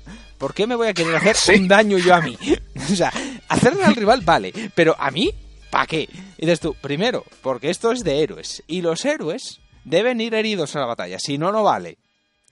Esto es así. Y segundo, porque los héroes ganan ventajas según el daño que tengas tú. Lógicamente, si te haces un daño ya empiezas a tener más ventajas. Pero aparte es graciosísimo de primer raid, eh, el rival está en grado 0, empiezo yo, raideo, grado 1, robo, te hago un daño y yo me como otro, jaja. Mira, qué bien juego. Y también hay que tener una cosa en cuenta sobre esto. Eh, los triggers se disparan. Si Sí. te cae un draw, Exactamente. eh, robas. Exactamente. Y si es tú no empiezas... Y si tú, si tú no empiezas, eh, pon- empieza el rival. Empiezas tú, raideas a tu Spin Kiff. Mm. Haces el efecto, que te cae un crítico. tienes un crítico y un más 10 de base antes de pegar. Exactamente.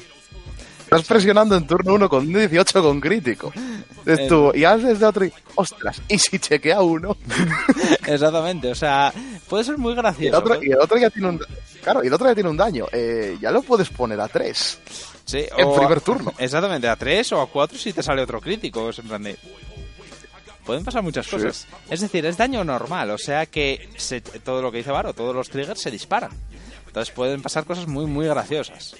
Pero bueno, se llevan contra esos y es el raid eh, al objetivo. Es decir, tenéis que raidear, si podéis, raidead ese, siempre. ¿De acuerdo? Eh, después de este, eh, vienen cuatro del el Rocket Hammerman. Es que me encantan los nombres de estos bichos. Son guapísimos. son, son geniales. Eh, el bicho este, eh, lo mismo. Grado 1, 8000 de ataque, 10.000 de defensa. Eh, tiene una habilidad que es gana 5000 cuando bustea a un héroe. Todo es héroe. Así que cuando bustea. Eh, Soul Blasteando una. Soul Blastear, ¿qué es? Recordáis que os dije que ibais poniendo eh, cartas encima del Vanguard para subirlo, ¿vale? Esas cartas nunca se van, se quedan ahí debajo. Eso, esa zona, se llama el Soul, ¿de acuerdo? Hay clanes que lo usan mucho y otros que lo usan poco. Eh, hacer Soul Blast quiere decir, coges una carta de debajo del Vanguard y la tiras a la drop. Y ya está. O sea, una o dos o las que te, las que te digan, ¿de acuerdo? Eh, vale, pues eso, haces un Soul Blast y esto hace un busteo de 13.000, ¿de acuerdo? Que decís, bueno, a ver, es un busteador de 13.000. Normalmente suele ser para redondear números, para que él tenga que tirar más defensa o poder llegar a, en caso de que salga un trigger defensivo, cosas así, ¿de acuerdo? Es un busteador potente, nada más. Eh, el otro es, el otro grado 1 que nos falta, que también se lleva a 4, es el es, es, a ver si lo digo bien, Smash Masher. Joder, sí, pero es que me encantan. Es que me encantan los nombres. vale, el Smash Masher eh, tiene dos... O- que es, es otro chaval con otro martillo. O sea, Exactamente, no tiene otro martillo. Bueno, yo qué sé, tío, es- llevan ahí a martillazo, ¿sabes? Vale, eh, tiene dos habilidades. Primera, al atacar a él, gana 5.000 por cada unidad, eh, o sea, perdón, por cada unidad, perdón, por cada daño eh, que te hagas en el, en el daño, o sea, por cada carta que te hagas en la zona de daño, pagando un daño, lo que digo, poner una carta del daño boca abajo. ¿Qué quiere decir esto? Si no tienes grados 2 para atacar, pues siempre es un atacante que tienes ahí que dices tú, cataplum, blum, blum. O sea, si tienes 4 daños, pues es un atacante de 28. Que dices tu ojito. ¿De acuerdo? Pega, pega bien. Pega, pega fuerte. Pega bien. Y luego otra parte que es bastante interesante, que bueno, no, sé- no creo que realmente se llegue a usar mucho en este mazo, pero que es una opción viable, que es que al final de tu turno, si tienes un grado 3 héroe en Vanguard, lo vas a tener, eh, lo mandas al Soul, es decir, lo pones debajo del Vanguard, se queda ahí, y una carta que tengas boca abajo en el daño, la pones boca arriba. A esto se llama reciclar o countercharge, ¿de acuerdo? Es que aprovecho así y le explico lo que me voy explicando lo que me quedaba por explicar. Entonces, ¿esto para qué es? Es un atacante muy potente y encima si te estás quedando sin daños para usar cosas, pues reciclas un poquito. Tampoco es una cosa muy exagerada, pero menos, eh, menos una piedra. Eh, luego ya pasamos a los grados 2, que estos ya son donde hay. donde ya empiezan la, las hostilidades. Y sí, eh, lo del el bicho de grado 1 que pega 28.000 era suave hasta ahora. Eh, Sí, sí. Ah. hay, hay otra cosa aquí muy graciosa. A ver, em, vamos a empezar por uno bastante sencillito, ¿de acuerdo? Eh, se llama el Cap Bowler, es un grado 2. Eh, tengo más miedo de decir mal los nombres que otra cosa. Es un grado 2 que se lleva a 4, ¿de acuerdo? Cap Bowler. Que tiene la habilidad continua de que si tienes otro héroe, básicamente, o sea, si no estás solo en el campo, y esto se activa, es importante, tanto en Vanguard como en Rear, ¿de acuerdo? En tu turno, si tienes otro héroe, gana 5.000 de, de ataque. Entonces es un 14.000. Son, es un grado 2, 9.000 de ataque y 5.000 de defensa. Eh, es un 14.000 continuos en tu turno. Eh, ya sea raideándolo o, o teniéndolo simplemente en el campo. Entonces, bueno, es un atacante de 14 que te permite llegar a el vanguard rival independientemente de la fuerza que tenga. De la fuerza base que tenga, perdón. Porque hay una cosa que no expliqué antes, que es que los Force, los mazos Force, eh, tienen mil más de ataque base respecto a los otros clanes. Todos. Entonces, claro, tienen el Vanguard de grado 3 de un Force tiene 13.000. por norma general, un grado 2 nunca le va a llegar, excepto que se bufe. Y este lo que hace es asegurarse de que, oye, por lo menos de base puedo llegar. Luego ya los bufos y demás ya es otra historia. Luego, ¿qué es De tener? una manera tan fácil como de una manera tan fácil como bajar otra unidad, porque es el único requisito que te pide. Exactamente, sí, sí, o sea, no tiene, además ni siquiera tiene que ser en plan de tienes que tener otra rear, no, no, tienes que tener otro héroe en general. El Vanguard también cuenta. Sí. Entonces, simplemente lo bajas y "Vale, tengo un base 14, ya está. Eh, luego tenemos otro que me encanta, o sea, el Stylish Hustler, me encanta esa carta. O sea, me encanta por el dibujo y por el nombre. O sea, me encanta, o sea, me encanta el bicho. El Stylish Hustler, esta posiblemente sea una de las cartas más importantes de todo el mazo. Eh, Em, si, si no la que más, casi si no con el grado más. 3. Exactamente, sí, sí, o sea, es una de las más básicas. Eh, tiene dos unidades, ¿vale? Vamos a ir por la fácil. La primera es que cuando está en Rear, eh, o sea, cuando no es el Vanguard, gana 3000 hasta el final de la batalla, cuando esté atacando, vamos, por cada carta que te hagas en el daño. Es decir, si tienes 5 cartas en el daño, eh, son 15.000 más de, de fuerza. Eso es un 24.000 el solo. Eh, a eso le sumas un 13 abusteando y ya estamos hablando de unos números que dices tú, cuidadito. Pero aparte, la habilidad en sí, a ver, esto es bueno, es hincha, es una hostia muy bonita, pero la habilidad importante es la otra, que es que cuando te retiren otra Rear, otra tal, eh, otra carta del campo, por habilidad de oponente, es decir, eh, por, por combate no es, o sea, si le atacan por combate a otra Rear, se muere, pero si es por habilidad, en plan de, pues retiro todo tu campo, o te lo bindeo, o lo que sea, ah, no, perdón, retirar. Si Oh, retiro todo tu campo, sí, solo sí, solo retirando. retirando. Si te retiro tal, puedo hacer un Soul Blast, lo mismo, coges una carta debajo del Vanguard, la tiras a la drop, y esa carta salta a tu mano. Es decir, en vez de retirártela, te ha dado más uno a mano. Hay una cosa que es importante decir a nivel de ruling aquí, porque mucha gente no lo sabe, que es que esto se activa incluso con el retirado masivo. ¿Qué quiere decir esto? Hay un clan concreto, que es Kagero, que tiene una, un arquetipo que es Blade Master. Blade Master, cada turno, te vuela el campo entero, hace plaf, quema todo. Vale, esta carta se dispara. Se dispara una vez por todas las demás Rears, pero no por ella misma. ¿Qué quiere decir esto? Cuando se retira, se retira toda la vez, pero ella se dispara igual. Es decir, si vamos a hacer números pequeños, ¿de acuerdo? Supongamos que tienes tres Rears diferentes de esta y esta. Vale, eh, entra, entra Master, te quema el campo. Esta se dispara tres veces, es decir, puedes pagar tres Souls y esas tres cartas que te iba a quemar saltan a la mano. Y esta, lógicamente, se muere. Pero hay otra cosa importante. Si tienes dos de estas, eh, una salva a la otra. Si se queman a la vez. Es decir, eh, la misma situación de antes. Hay dos de estos en campo, ¿de acuerdo? En Rear. Y te los quema Blade Master. Vale, pues pagas los dos Souls y las dos saltan a la mano. Porque una activa la otra. Y esta habilidad también se activa en Vanguard. Entonces, también es un buen primer raid. O sea, un buen raid de, grado 2. Eh, ¿Algo que añadir aquí, bro? No sé si... Eso, a ver, no, lo que dices tú es una, es, es una carta eh, esencial, sobre todo teniendo en cuenta que estás jugando eh, un clan que dependes de las rears. Exactamente. Y que eres muy vulnerable al control. Entonces, quieras que no, esta, esta carta es, como caída del cielo. O sea, Sí. pega mucho y te defiende. Es que, es que no puedes pedir más. Y encima es, es una R. O sea, cuesta céntimos. Sí, sí, sí. Bueno, en realidad todo cuesta céntimos, pero ya llegamos a ello. Sí, Eh, sí, la verdad que sí. Y en cuanto en cuanto al otro fallo que tiene, eh, va a ser la próxima real que te va a decir que pasó un poco de tapadillo y es mejor de lo que parece, pero Mm. mejor dejo que la comentes tú, que es el grado 2 que toca ahora. El Chakram, sí. Eh, luego, eh, por cierto, el Sí. Hustler también va a 4, no sé si lo dije, pero va a 4. Eh, luego, ahora pasamos al Warrior of Chakram, que va a 3, ¿de acuerdo? Grado 2, 9000 de ataque, 5000 de defensa. Y esto es una mala bestia, ¿de acuerdo? Eh, pero no de manera directa, sino que es. Yo a estos me gusta llamarlos un anti-waterfall. Existe una carta en, en Kagero que se llama el Dragonic Waterfall, que es un bicho que hincha muchísimo, tiene crítico extra de base y encima evita que uses defensas perfectas. ¿Qué ocurre? Por norma general suele rematar la partida. Vale, hay cartas que literalmente anulan a ese bicho. Y esta es una de ellas, realmente. En mi opinión. Eh, ¿Qué hace esta carta? Pues básicamente es, cada vez que tu Vanguard es atacado, eh, lo mismo, son de uno, mm, eso, una carta debajo de tu Vanguard a la drop, y esta carta gana 5000 de, de defensa por cada carta que tengas en el daño. eh, hasta, hasta final del turno. ¿Qué ocurre? Esto es estaqueable. Es decir, cuanto más ataquen a tu Vanguard, más se va a hinchar la defensa. Eh, llegando un atacarán. punto- y te atacarán. y te van a atacar, lógicamente, al Vanguard. Pero eh, cuanto más se hincha, más se hincha. Y estás hinchando. Porque normalmente siempre cuando atacas al Vanguard, sueles atacar primero con una débil. Por si acaso, la más débil que tengas.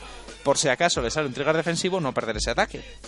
Vale, ese ataque ya cuenta. Si tienes 4 o 5 daños en el, en el daño, supongamos, por hacer números fáciles, supongamos 4 daños, eh, te está hinchando de 20.000 más. Es decir, tienes un escudo de 25. Y esto es otra cosa interesante. Si te atacan, supongamos, te atacan con eso, hinchas 20.000 más a este, luego te ataca el susodicho Waterfall. Vale, ¿qué ocurre? La habilidad de esta bicha se activa antes de tener tú que defender. Es decir, cuando ataques el Waterfall lo puedes volver a activar, ganar otros 20.000 más, ya estaríamos hablando de un escudo de 45.000, que se dice pronto, y luego coges e interceptas, porque recordemos que los lados 2 interceptan. Entonces ahora automáticamente tienes un escudo de 57.000. Con una sola carta. Y dices tú, mmm, so fucking broken. O sea, esta carta es capaz de parar, eh, pues lo que hablábamos antes del Nova nuevo, con sus hinchadas insanas. Posiblemente esta carta pudiera, pudiera parar uno de esos ataques. Fácilmente. Yo Sí. creo. Eh, realmente la mitad de la defensa de, de este mazo es esta carta, en realidad. Otra mitad está en la el otra grado mitad, llegamos, exactamente, llegaremos ahora al grado 3, que es la otra mitad, que se junta con esta mitad y dices tú, eh, esto es un puto muro y no puedo parar, pasar por encima. Vale, vamos a la otra mitad. La otra mitad son los grados 3. ¿De acuerdo? De grados 3 eh, se llevan eh, 10. ¿De acuerdo? Déjame mirar por ir. Aquí estamos. Sí. Vamos a empezar por el fácil. Uno que es puramente de ataque. Se llama Miss Splendor. ¿De acuerdo? Eh, se lleva a 3. Y su habilidad es un grado 3, eh, 12.000 de ataque. Que es que cuando tu héroe ataca. eh, joder, eso suena muy bien. Cuando tu héroe ataca. Hasta el final de, de la batalla de ese, de ese héroe, el oponente no puede interceptar, lo cual ya jode a muchísimos clanes. ¿De acuerdo? Sobre todo, por ejemplo, a clanes de Axel, que como no tienen mano, dices tú, bueno, lo compenso interceptando. Aqua, por ejemplo, lo compensa interceptando. Y es en plan de no. Tienes que defender con tu mano.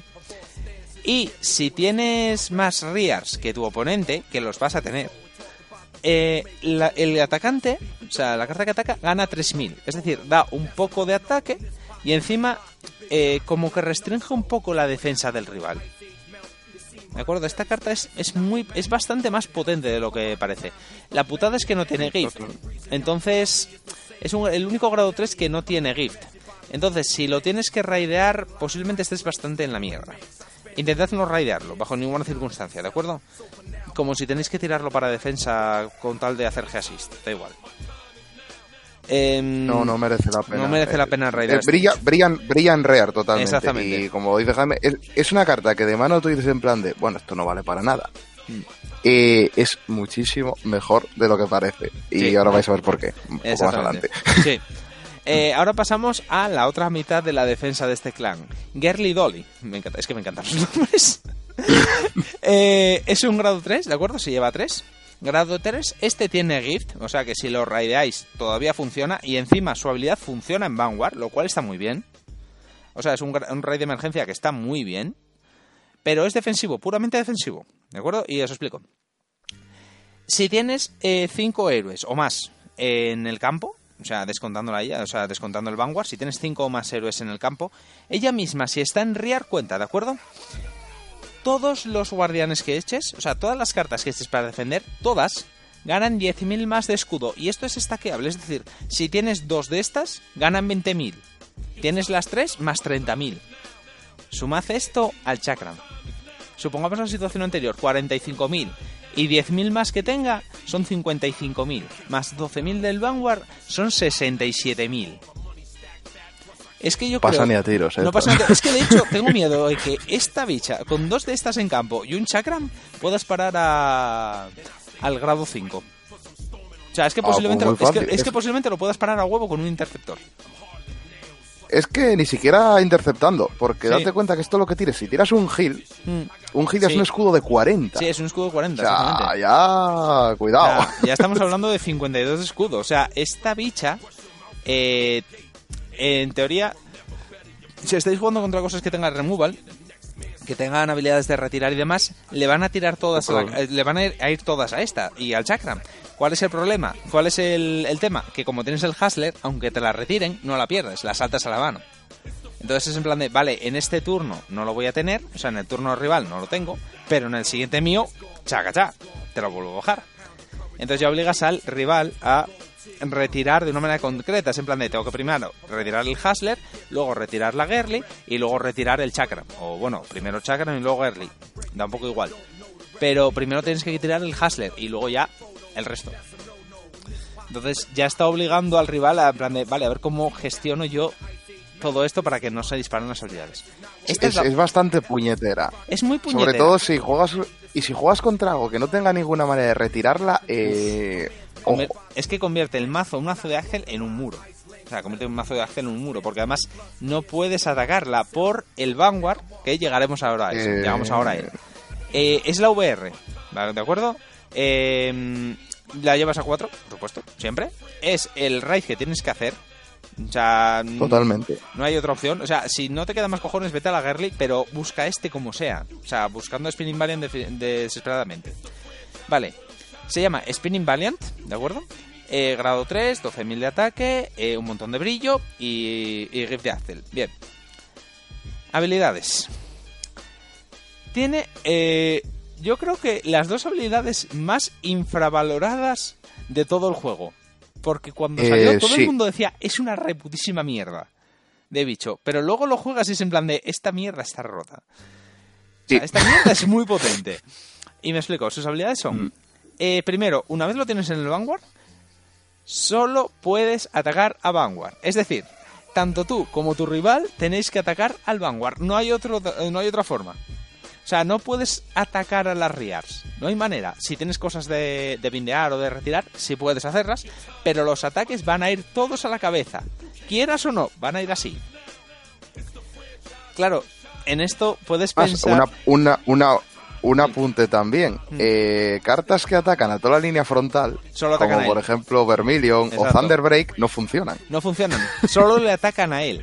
Porque todos los ataques deben ir dirigidos a él.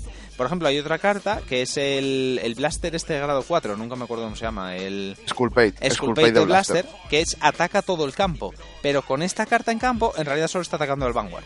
Entonces, tu campo queda ahí en plan de jaja, salvados por el héroe. Que es un héroe, porque es un héroe. Es un héroe. Los héroes reciben los ataques de sus amigos. Entonces, eh, tiene esa habilidad. Claro, dices tú, esto es una puta mierda, porque me van a atacar solo a mí. Tengo que tener la defensa, ya. Pero la otra parte es que todas las cartas que te dan defensa anterior, el Chakram, la Fairly Dolly, se quedan en el campo. No te las van a atacar, que es la única manera de que tienen de destruirlas sin que las recuperes a la mano. Entonces no te las van a atacar, están a salvo. Y esas te dan un montón de defensa. Entonces quieras que no, pues ya las tienes. Y luego tiene la segunda habilidad, que la segunda habilidad en sí es, es un rematador. O sea, es que esta carta funciona como grado 3 principal y como rematador.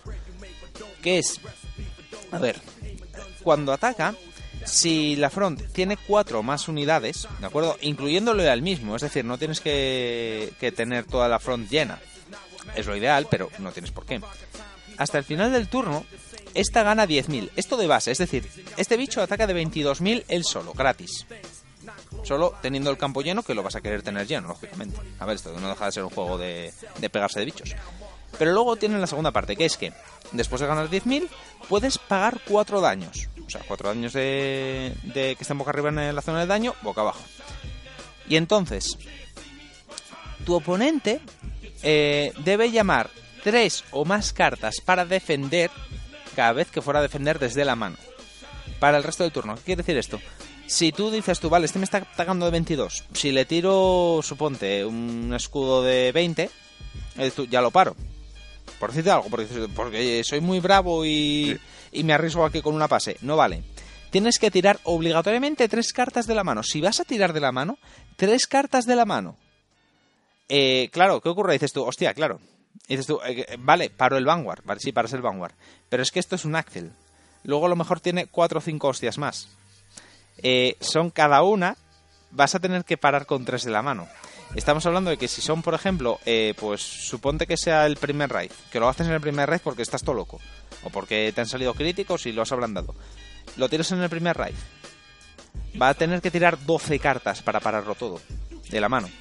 No todos los clanes tienen 12 cartas en la mano. O sea que va a haber mucho muchos. menos. Exactamente. Entonces, casi todos los ataques va a ser en plan de pasa, pasa, pasa. Me morí. Y aparte, si tienes la idea de, bueno, pero puedo tirar una perfecta, ahí ya es un menos 4. es, es un menos 4 porque, la... exactamente, tienes que tirar la perfecta, el descarte de la habilidad de la perfecta y luego otras dos. Es decir, una perfecta en realidad son cuatro cartas. Entonces ahí ya estamos hablando Sí, de sí, y ya le, le- le acabas de pulir la mano entera. Ah, exactamente. Y en la siguiente turno dices tú, vale, suponte que no lo has matado. Dices, vale, siguiente turno, cartas en mano. La que he robado del turno y ya. ¿Y ahora qué? Ahora voy yo después y catapum, se acabó. Te ataco normal y, Y, se acabó. y aquí, si me permites un apunte, Sí. aquí entra lo que hablaba antes de que Miss Splendor es una carta mucho mejor de lo que parece. Exactamente. Porque pongamos que no puedes montarte el mazo con todos los busteos, todo tal, ¿vale?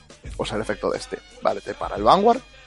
Porque normalmente esto lo vas a tirar cuando el rival esté a 4, 5 o tal. Es tú. Ponte que tengo un Cap Bowler, el que habíamos dicho antes que solo ganaba 5, Ujú. para solo. Pero con eso gana 5 de tal. Y pegas de 14. A un Vanguard que va a ser base 12 o 13. Dices, bueno, a ver, pega de 14. Este efecto solo se aplica a cartas de la mano. Puede interceptar. Pero, si tienes a Miss Splendor, el rival no puede interceptar. Exacto. Y si quiere parar ese golpe curcio de 14, tiene que gastarse 3 de la mano. Exactamente. Y, se, y aplica todo lo que pegue, incluido ella. Entonces, en plan de, eh, ojo. Mm. Ojo, que encima te está restringiendo la defensa.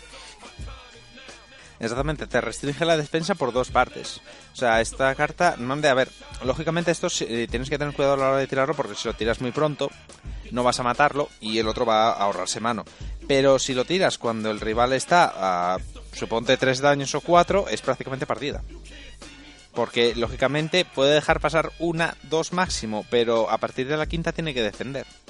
Porque si no se muere. Es arriesgarse al heal si le quedan. Y él no lo sabe. queda. O sea, pues puede ir contando en plan de, vale, los que tengo en el daño, los que tengo en la mano, los que tengo en el soul, los que tengo en la, en la drop. Y dice, vale, me quedan dos. Y a lo mejor tiene un taco de mazo. Y dices tú, claro, ¿me arriesgo a que me salga o no?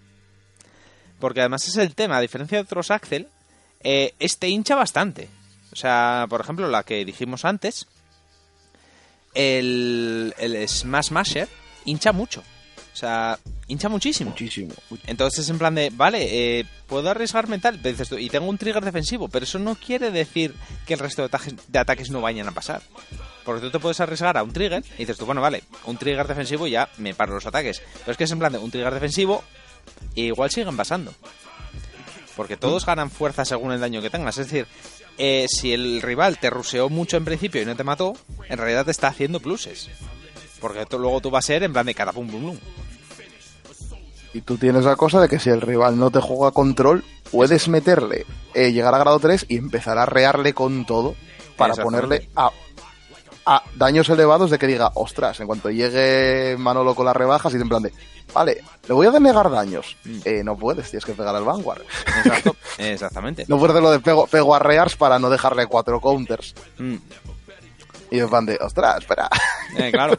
Entonces ya estamos hablando de que el mazo es mucho mejor de lo que parece. Lo que pasa es que necesitas eh, necesitas practicar con él. Tienes que estar bastante fino, las cosas como son. Pero dentro de Y, hay mucha gente que hay mucha gente que no lo conoce. No, o sea, no porque conoce. en Vigo y en Vigo yo se lo probé a gente allí y se quedó la gente en plan de, pero ostras, No, no, no. este mazo prácticamente se me dijeron, este mazo existe. Sí. pero hace Sí, eso. sí. Y Sí, sí, sí. Sí, sí, o sea, son es un mazo que nadie conoce, que dice, ah, bueno, la VR, esa puta mierda. Dices, va, qué graciosos. Tiene una, una, una imagen muy graciosa y tal.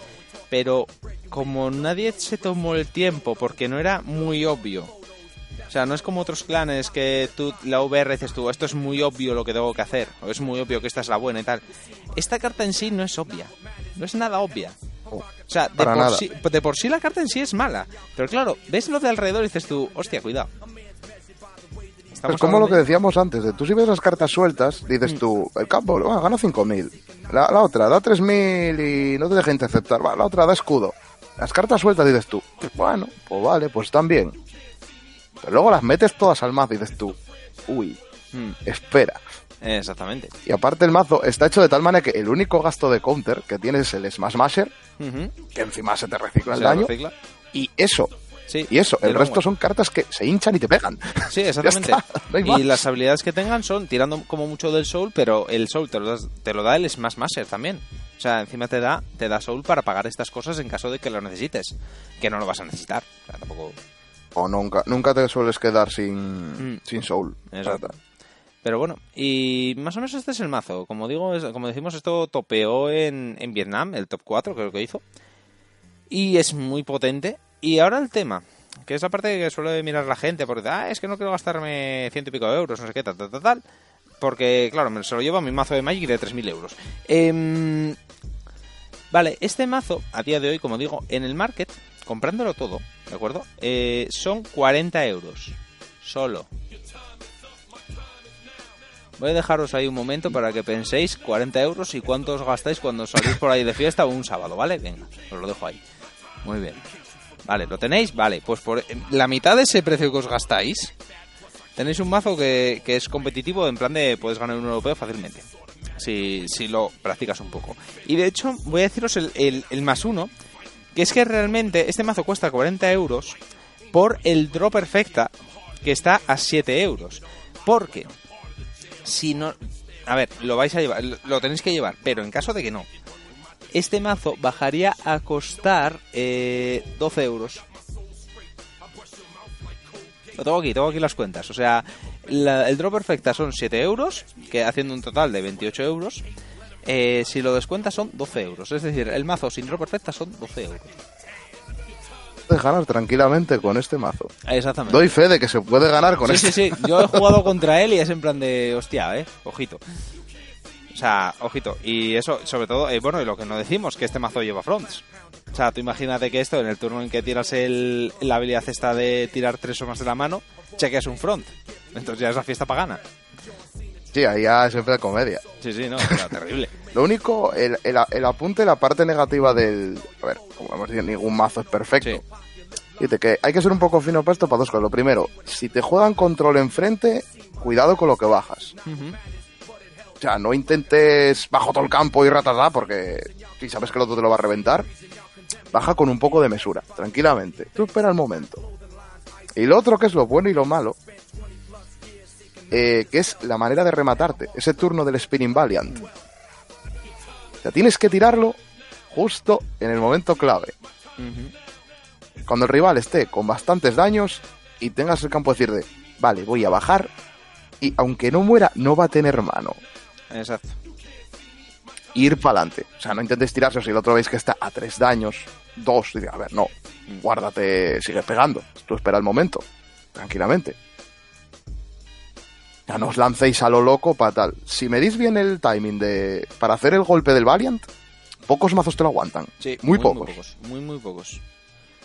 O sea, yo creo que OTT puede llegar a aguantártelo por lo que roba, pero poco más. O y OTT se queda sin mano. Esa queda sin mano, o sea, vuelve a la mano, pero Mm. ojito. O sea, pero muy poquitos mazos te van a aguantar eso. Y eh, normalmente suele ser partida, por norma general. Sí, o sea, es una cosa claro, pero es un mazo que eso, que la gente se lo pasó por el alto, por alto, eh, porque encima estaba también Beast Deity, que, oh, Estaba es que Deity está en DEA y tal, y claro, A ver. Eclipsó un poquito a, a esto, pero bueno, esto fue pero realmente... esto en- es un mazo muy No, solvente. Es muy, muy potente, o sea, es un mazo bastante, bastante jugable. También te digo que pa- mejor para la gente, porque claro, si este hubiese subido de precio, pues que plan de es que 40 euros, ¿sabes? No. Es que eso no es dinero. Y aparte que es, es, es un mazo muy básico, o sea, la- las Sí. mecánicas son muy, muy básicas, no Sí, tienes sí. que hacer un combo terrible, No, tienes que... O sea, es, lo ver, que ves, o sea, ya sí. os he explicado los efectos, Sí, sí, son muy básicos. Son muy básicos. Si te gusta el tema de, va, me gustan los superhéroes, eh, pues, y digo yo, y acabas de empezar y quieres jugar algo así un poco rápido y dices tú, va, por risas, aquí lo tienes. O sea, no te gastas mucho dinero en un primer mazo, en un primer mazo, y, y lo tienes. O sea, tienes un mazo que es muy competitivo, muy jugable y muy divertido. Muy divertido. O sea, es un mazo muy gracioso. Salvo, si, eh, salvo si, si tienes a uno enfrente que no se lo tome bien la derrota. Que todavía me Eh, acuerdo de la sí, cara de sí. Omar. Sí, sí, fue aquel día fue. Pobrecito, si le da una embolia. Sí, pero eh, la cosa es que el, el mazo este encima eh, es un mazo muy, muy fácil, muy tal, y... O sea, probadlo. Es más, yo os digo, yo tengo Nova Grappler, es uno de los mazos que, que tal. Y tengo Beast Deity, que Beast Deity es, el, como os he dicho, es la build tocha, digamos, la, la estable, la tocha. Y juego más esto. Sí, sí, es cierto. Prefiero jugar héroes antes que, Sí, sí. que Beast porque me parece graciosísimo y, y la gente se queda en plan de la leche. Pero, pero esta cosa. Sí, sí, no, además, sobre todo el tema de defensa. Yo he jugado contra él y ya te digo, o sea, jugando Dark Regulars, que yo digo que son ataques potentes y demás, eh, y este parándomelas. O sea, en plan de, tiene pocas cartas en mano y yo, vale, pues creo que le puedo hacer bastante, agua- que le puedo rematar. Pero con la mierda Aguanta de la mucho Girly más de lo Dolly, que parece. Sí, sí, exactamente. Con la mierda de la Girly Dolly y con el Chakram, dices tú, eh, tienes tres cartas en la mano y parece que tienes diez. Porque es muchísimo escudo acumulado. Y, Entonces, y luego hay una cosa muy graciosa que es también el juego psicológico que le puedes hacer al otro, que dices en plan de, ah, te empieza a pegar. Y cuando tú estás, tú eres el que está jugando héroes y estás a tres daños, el otro ya se tiene que pensar, hostia, espera, le sigo pegando. claro. Y dices tú, y no te pueden negar daños. Es decir, lo que dijiste antes. Dices vale, no le sigo pegando, le pego, le pego las reas. Ah, no, espera, que no puedo. Mierda.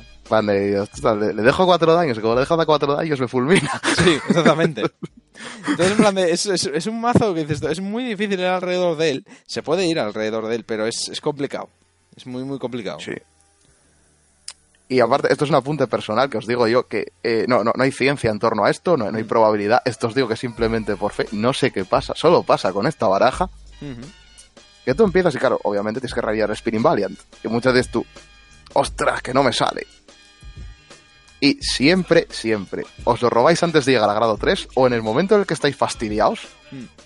que coincide normalmente con el momento en el que está bien la cosa para tirar y tal, sale. No sé por qué. Porque los héroes esperan No hasta podemos- el último minuto. Eh, sí, eh, es que alguna vez ya te lo he dicho en plan de, Sí. y aparece el héroe cuando lo necesito. Y plan, Exactamente. Y era la si única no opor- sale, y más o menos de, más de, si no me sale, pierdo. Y sale. Y es en plan de, vale, o sea, te quiero ahora mismo. Joder, pero qué mazo de héroes sería este si no pasa eso. Vamos a ver. O sea, Sí, si he quedado tan- o sea, os digo, no. O sea, no tengo pruebas, pero tampoco dudas de, de que el mazo pi- pi- piensa por sí mismo. Funciona como un shonen. Exactamente. Además, sobre todo cuando el rival está en la- el, el momento más poderoso y dices tú, hostia, no lo puedo derreba- de- derrotar. De repente aparece Spinning Valiant, sí puedo, plus. Remontas, ¿eh? Sí, sí, Y en ¿no? un turno remontas y se te quedan con una cara, pero me cago en la leche. ¿Te acuerdas, ¿Te acuerdas cuando me remontaste a mí y me mataste justo en el turno antes de hacerte el cierre, que te hubiese matado? Que además era el último segundo, o sea, no tenías ni cartas en la mano, no tenías nada. Nada, nada, nada. Tuve que bajar todo para pegar. Exactamente, o sea, no tenías nada, o sea, y de repente bajas el Spinning Valiant y yo, la madre que te parió. Pero bueno. Ya os digo, el, el mazo es, es, di- es divertidísimo Es de muy jugar, es gracioso, es divertidísimo. muy, muy gracioso y ya os digo, por, por- y, y por lo que cuesta merece la pena la inversión. Exactamente. Y es un mazo Pero que mucho. te digo que no. Que de hecho en el nuevo apoyo, en el nuevo set de apoyo, viene un héroe. ¿No? Sí. Y de momento viene un héroe que no es nada malo, que te da defensa también y te da ataque. Te da las dos cosas, que es como... O ¿Sabes? Ojito, que sea sea, que porque es uno, eh, es un... Sí, es un grado 2 que cuando ataca al Vanguard, que dices tú, vas a pegar siempre al Vanguard, recordemos Siempre. que Spinning Valiant, gana 3000, o sea que ya es un 12. Ujú. Ya llega a los... Él solo llega ya a pegar a los Protect y a los Axel. Hmm. Y luego es cuando interceptas o blasteas una y da 10.000 de escudo. Hmm. Rememoremos la Girly Dolly, todo Vale, esto. O sea, puede ser un 25.000 de escudo fácil. Y sí, sí, y atacando esos 3.000 que hay gente, por decirlo, que notes que lo de la que, "Buah, que solo gana 3.000, y yo, esos 3.000, mmm, cuidadito. Sí, esos 3.000 pueden ser la diferencia entre llegar a un force o no. Y esa, esa diferencia entre ganar y perder muy fácil, porque, he dicho, o sea, este pegando de 12, Hmm. con un busteo de 8, ya son 20, Sí. ¿vale? Si encima tienes una Miss Splendor en el campo, ya es un 23 Mm. que no te pueden interceptar. Llegas a un force al que le haya caído un trigger defensivo. Mm. Sí, exactamente. Cuidado. Y ya tiene que gastar mano para parar eso. O sea, estamos hablando de que es potente, es un bicho muy potente. Pero bueno, y nada. Es eso más, eh, la gente a la que salió pasó lo, pasó lo mismo con esto. Sí, O sea, está como, ay Dios mío, que es malo. Eh, voy a decirlo, darle una oportunidad al mazo y luego juzgáis. Mm, sí. Hacedme caso. sí, sí, sí. Pero bueno, y nada, en realidad con eso estamos. Mm, Realmente este es el mazo, el mazo de héroes. No sé si tiene nombre. No sé, los héroes llegaron en el último momento, vamos a llamarlo así. Y. y nada, y realmente con eso yo creo que acabaríamos el programa de hoy. ¿Cuánto llevamos? Llevamos, joder, dos No lo horas, sé, y la verdad, Dos no- horas y diez. No, no, Eh, está bien. Eh, nos a hablar y... Sí, no, es que tenía planeado hacer este programa de 40 minutos, que va a ser uno de los cambios, pero ya veo que no. Bueno, No, en fin. no. ¿Qué se le va a hacer? Bueno, hombre, y tuvimos que hablar también de mucho de mecánica de juego interna. hombre, y. Sí, pero bueno, es que nos solíamos hablar. nos metimos en bastante harina. Sí. Pero bueno, eso ya lo quitamos de en medio. Y nada, pues... Que si nos nada. aguantan. Sí, sí, eso, eso también es cierto. Vale, eh, nada, entonces creo que no nos queda nada. Mm, ¿Alguna duda que tengas, Varo? Antes de cerrar el programa. Eh, mm, bueno, estoy pensando todavía... O sea, ¿cómo, cómo hemos ganado un patrocinador, tío? Pues no sé, tío, uno que tiene contactos y tira. Pero bueno, No, pues está bien, sí. Sí. Y te- pero bueno, ¿todavía tienes dudas sobre qué clan hacerte? Ah, pues todavía tengo alguna, tengo alguna duda todavía. Es que ¿Eh? Estoy ahí pensando... Bueno, pues vamos a hablar. ¿Qué vamos- mecánica, qué tal? sí, no sé. Pues vamos a, a escuchar otra vez a nuestro patrocinador que tiene un mensaje para ti.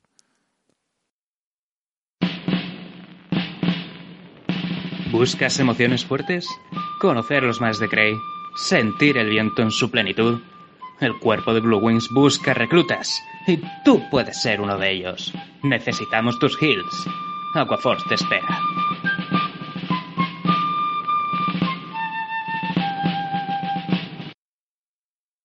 ¿Qué? ¿Ya te ha quedado más claro?